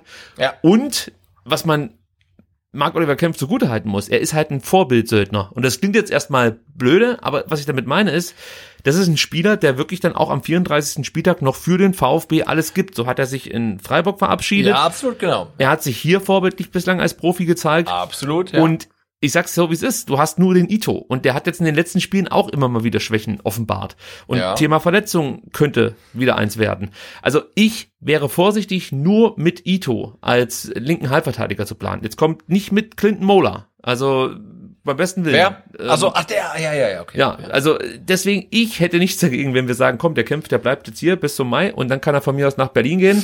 Ähm, aber ich würde jetzt nicht unbedingt einem Hertha-Transfer zustimmen. Ich weiß nicht, ob du das anders siehst. Nee, es sei denn, ähm, der Windhorst packt halt irgendwie die ganz große Geldschatulle aus, ne, und bietet halt wirklich äh, ein unmoralisches Angebot, aber ja, für 1,5 Millionen, äh, nee, also wir stehen mit der Hertha im direkten Abstiegskampf und ähm, nee, ähm, da wäre das dann zu wenig, aber da, da gehe ich genau mit dir mit, ja. Dann habe ich noch ein ganz, ganz kleines ähm, vereinspolitisches Thema. Da geht es um den zweiten Investor. Großes Thema hier beim VfB. Letzte Woche ging es ja um den Brega-Deal. Bregal mit diesen unverschämten Forderungen in Sachen ähm, äh, Zinsen für ein 60 Millionen Darlehen. Da gab es wohl noch andere Bedingungen, über die ich hier jetzt nicht sprechen kann, aber die, ähm, also sagen wir mal, Ja, so, aber das- das darf VfB ja auch hat niemand keinen Fehler gemacht, ähm, Genau, aber es darf Deal ja auch niemanden, auszuschlagen. Niemanden überraschen, ähm, dass jetzt Investor nicht irgendwie aus äh, altruistischen Gründen einsteigt ein, ähm, in den VfB. Ne? Also das sind keine äh, Mäzenen oder Sponsoren, sondern die wollen halt irgendwie Kohle mit dem VfB verdienen. Und natürlich sind dann auch die Bedingungen vermutlich ähm, für den VfB jetzt nicht besonders gut. Ja, so, so lassen wir es mal stehen. Ja. Und irgendwann können wir vielleicht ein bisschen ausführlicher auf das Thema eingehen, weil es gibt da schon einen, der äh, jetzt nicht nur aus, äh, ja, ich muss vorsichtig sein, wie man das ausdrückt, den VfB nicht nur als Geldgewinnungsmaschine ansieht, aber da hat halt der Nachbar ein Problem mit, um es vorsichtig auszudrücken. Na gut, also wir machen mal weiter mit dem Thema, das die STZ jetzt aufgearbeitet hat, denn die berichtete, ich glaube gestern davon, dass sich der VfB und ein potenzieller neuer Investor bereits mündlich einig seien. Aktuell prüfen wohl die Anwälte die Modalitäten. Das deckt sich übrigens auch mit meinen Infos. Ja, also ich habe da auch mal versucht, ein bisschen nachzuhaken und da hieß es, ja, wenn es richtig gut läuft, dann vielleicht noch dieses Jahr. Allerdings äh, ist das jetzt auch schon wieder zwei Wochen zurück, ähm, als ich darüber gesprochen habe. Ähm, jetzt bin ich mal gespannt, was sich dann am Ende ähm, ergibt. Ich weiß nicht, mit wem man verhandelt. Ja, es kann natürlich auch sein, dass man aktuell noch auf Alexander Werle wartet, denn ähm, es wäre vielleicht auch ein bisschen cleverer, wenn du jetzt Ja. nicht, keine Ahnung, am 26 oder am 27. den zweiten Investor präsentierst und am 30. den neuen Vorstandsvorsitzenden, sondern das vielleicht eher umdrehst. Könnte natürlich auch noch sein. Ähm, aber ich denke mal, in den nächsten Tagen wird's da irgendwas geben. Also entweder den Werle oder den Investor. Irgendwas wird passieren. Ihr könnt euch dann Genau. entweder freuen oder heulen. Ich weiß es genau. nicht, wie ihr seht. demnächst, de- demnächst Kinder wird's was geben. Ja. So kann man sagen. Also ich dachte eigentlich, dass der Werle heute schon präsentiert wird. ähm, aber gut, vielleicht äh, hat er gesagt, komm, ich muss das auch noch äh, Ja. kurz sacken lassen. Ich habe Termine, ja. ja. Gut. Äh, dann kommen wir jetzt noch mal ganz kurz auf die U21 zu sprechen, Sebastian. Die hat am vergangenen Freitag 1 zu 1 gegen Astoria Waldorf gespielt. Ähm, das Genau, aber glaube ich, ein, ein direkter Tabellenkonkurrent, ne? Irgendwie ein, zwei Plätze über der U21 vom VfB. Ja, zwei Punkte vor dem VfB und zwei Ja. Plätze. Ja, genau. Ja. Also wäre eine Möglichkeit gewesen, an äh, Astoria Waldorf noch vorbeizuziehen. Leider Gottes sollte es nicht sein. In der siebten Minute da traf Dennis de Sousa Cuelenza. Cuelenza? Elenza? Wie würdest du es Äh, aussprechen? Ich würde es äh, Ku- Kuelzner aussprechen. Kuelzner, okay. Ähm, der trifft zum 0 zu 1, sprich zum 1 zu 0 aus Waldorfer Sicht. In der 28. Minute trifft dann Lee Eckloff zum 1 zu 1. Yeah. Also das ist ja auch noch eine Hoffnung für die offensive 8, die ich ja Ja, absolut, ja. habe. Ja. Ähm, aber auch bei ihm wäre ich jetzt erstmal vorsichtig und sollte man vielleicht nicht enttäuscht Ja. sein, wenn er jetzt Ja, nicht in der Rückrunde regelmäßig in der Startelf der Absolut, Profis steht. Ja. In der 77. Minute sah Max Müller die rote Karte äh, und in der 88. Minute hatte dann noch Jaden Bennett die Riesenmöglichkeit für den VfB 2 kurz vor Schluss die drei Punkte zu holen. Leider traf er die Latte und so blieb es dann beim 1 zu 1 und das heißt, dass der VfB Stuttgart auf Platz 14 überwintern wird. Das ist äh, ja so ein möglicher Abstiegsplatz, um mal, um es mal vorsichtig auszudrücken. Also am Saisonende steigen mindestens vier Mannschaften ab, sprich die Mannschaften, die auf Platz 16, 17, 18 und 19 liegen. Und dann kommt es halt drauf an, wie viele und welche Mannschaften aus der dritten Liga absteigen. Und dadurch ähm, könnte es passieren, dass die Anzahl der Absteiger auf maximal, sich auf maximal sechs erhöht. Also der VfB schwebt da sozusagen in so ein bisschen in Gefahr, aber ich sag mal so, es sind auch nur zwei Punkte bis auf Platz 16 und 17 und äh, nur vier Punkte auf Platz 18. Also es ist jetzt nicht so, dass der VfB sich da keine Sorgen machen sollte, ganz im Gegenteil. Es äh, besteht ja schon Grund zur Sorge. Dementsprechend wurde natürlich auch Thomas Krücken auf Frank Fahrenhorst angesprochen. Genau, und ich würde das kurz äh, zitieren, wenn du. Genau, ich, ich wollte nur ganz kurz sagen, dass das Thema natürlich jetzt immer lauter diskutiert wird, ob Fahrenhorst Ja. der richtige Trainer sei. Und Sebastian, du bist äh, der beste Vorleser, den ich kenne, deswegen darfst du So. mal kurz zitieren, was Thomas Krücken über Frank Fahrenhorst zu sagen hat. Ähm, genau, denn äh, Thomas Krücken, also der NLZ-Leiter vom VfB Stuttgart, sagt über den U21-Trainer Frank Fahrenhorst, wir sind sehr, sehr froh, dass wir Frank bis 2024 unter Vertrag haben. Er ist ein Top-Ausbilder, schon bei Schalke 04, als er beispielsweise Leroy Sané entscheidend geprägt und in der vergangenen Saison Mo Sanko und Deo Münst an den Profifußball herangeführt hat. Frank und sein Team arbeiten sehr akribisch. Ich bin sicher, dass die gute Trainingsarbeit sich im neuen Jahr positiv auf die Ergebnisse auswirken wird. Also das klingt erstmal danach, dass äh, Thomas Krücken keine Veränderungen auf dem Trainerstuhl vornehmen möchte, kann ich auch nachvollziehen. Also wir haben ja gesagt, dass der Fahrenhorst schon auch die ein oder andere äh, verletzungsbedingte ähm, Misere durchstehen musste bei der zweiten Mannschaft. Trotzdem bleibe ich dabei. Also ich sehe aktuell keine Entwicklung und das fällt dann leider auf den Trainer zurück. Ich habe aber Ja. kein Problem damit, dass man sagt, man bleibt jetzt erstmal bei dem Trainer und schaut, äh, wie das jetzt weitergeht. Also äh, ich möchte Ja, halt das jetzt ist schon, schon, schon so ein bisschen Parallelität äh, zur, zur Profimannschaft, oder? sehe also ich der nicht, Kader, sehe ich nicht, weil ich sehe, ja, aber der Kader, aber der Kader ist besser als der Tabellenplatz. So.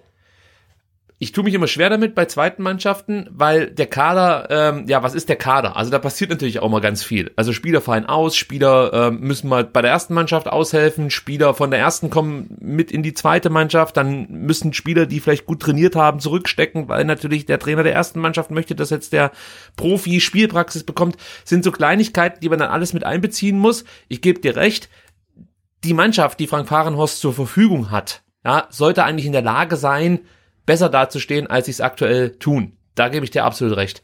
Für mich ist es aber das entscheidende ähm, oder der entscheidende Punkt, dass ich keine Entwicklung auf dem Platz sehe. Es werden immer wieder dieselben Probleme thematisiert, angesprochen. Ja, das ist zum einen ähm, ja einfach eine gewisse Zielstrebigkeit auf dem Platz. Es ist auch eine gewisse Körperlichkeit, die der Mannschaft abgeht. Ähm, auch eine gewisse Ernsthaftigkeit, muss man ganz ehrlich sagen. Mhm. Ähm, die Möglichkeit, sich auf Spielsituationen neu einzustellen, also eine, eine gewisse Handlungsschnelligkeit fehlt mir in der Mannschaft. Das sind Themen, die sprechen wir jetzt nicht erst seit dieser Saison an, sondern haben oh, wir ja. auch schon in ja, der vergangenen ja. Saison thematisiert. Allerdings hat der VfB da seine Spiele dann oft trotzdem gewonnen.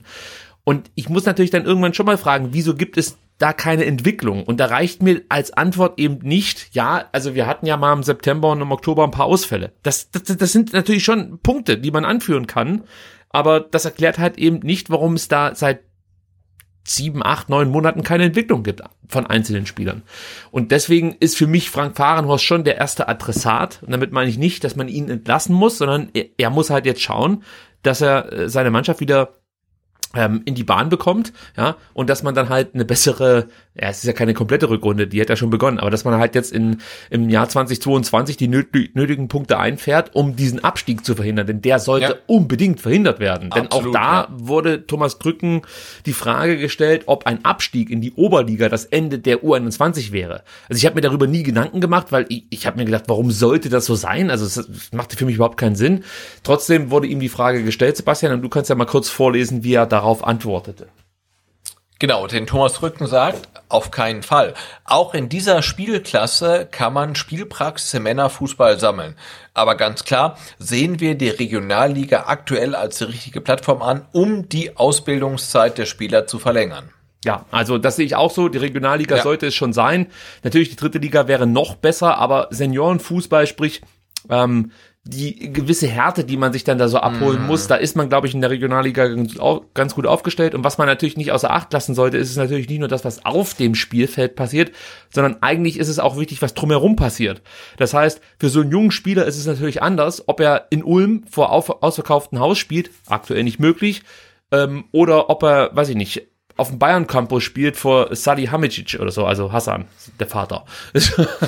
Ähm, das macht natürlich schon einen Unterschied. Das heißt, die Spieler können sich dann natürlich auch so ein bisschen an, ähm, an das Publikum gewöhnen, weil ich denke schon, dass das mit einem jungen Spieler was macht, wenn auf einmal, weiß ich nicht, 5000 Leute dich auspfeifen, weil du gerade ein blödes Foul begangen hast oder das entscheidende Tor erziehst oder was weiß ich. Also all das sollte man ähm, sollte man dann nicht äh, vernachlässigen bei der Bewertung, in welcher Liga man sich am besten weiterentwickeln kann. Deswegen würde ich schon sagen, also die vierte Liga sollte es mindestens sein.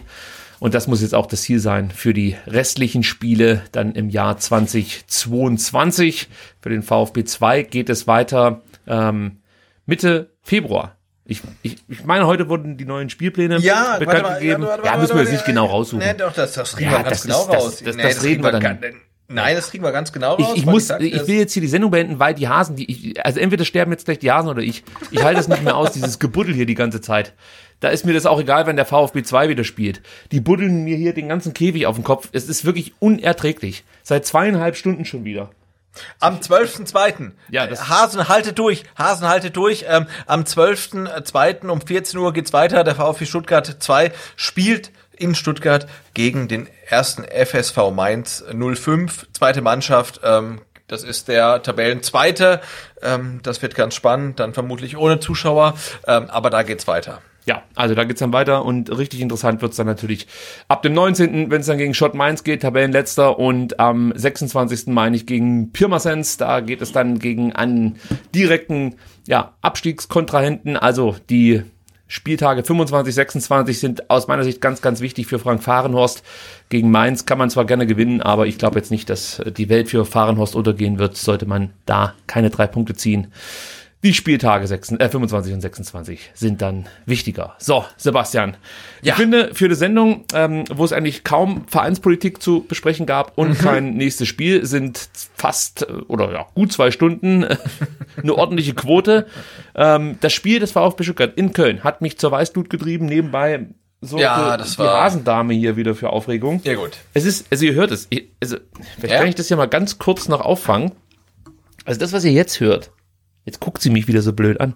Ja, jetzt hört man nichts. Sie ja. guckt mich an und wahrscheinlich jetzt.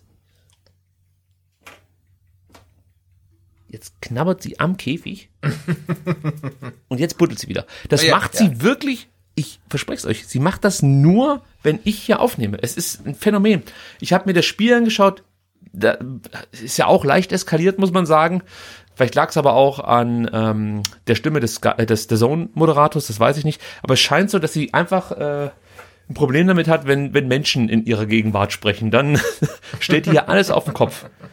Schlimm, schlimm, schlimm. Gut, Sebastian. Wir werden nächste Woche nochmal senden. Das Ja. ist eine Drohung. Also am 28. kommt eine weitere Folge. Da werden wir dann ausführlich über den Spieler der Saison sprechen. Das heißt, wir werden Oh mal ja. auswerten Oh ja. ähm, die Punkte, die ihr über Twitter abgegeben habt und die wir natürlich hier Woche für Woche äh, zum Besten gegeben haben. Wir schauen vielleicht noch so ein bisschen auf das Jahr 2021, also wir möchten da jetzt keine mega Analyse oder so präsentieren, sondern einfach so ein bisschen darüber sch- schnacken, was in den jeweiligen Monaten so passiert ist. Ähm, und ja, vielleicht gibt, passiert ja noch irgendwas beim VfB Stuttgart. Man weiß ja nie so richtig bei diesem Verein, ob Beim noch VfB offenen Brief in der passiert Schublade immer hat. irgendwas, ja, genau. So, und dann würde ich mich bei dir heute bedanken, dass du ähm, meine, ich würde mal sagen, vorsichtig, äh, Impulsivität ausgehalten hast. Ja, du, absolut. Gerne, gerne, jederzeit, ja. Und ich verspreche dir jetzt schon, am 28. bin ich immer noch besinnlich genug, um entspannter ja durch diese okay, Ausgabe okay, zu okay, cruisen. okay, ja. Ich Außer bin es gespannt, passiert ich was bin gespannt. vereinspolitisch. Dann- Ja, ich wollte gerade sagen, ja. Ansonsten ähm, war's das und ja, wir wünschen euch schöne Weihnachten. Nochmal vielen Dank für die Spenden und bis Ja. nächste Woche. Ciao. Bis dann. Tschüss, bleibt gesund.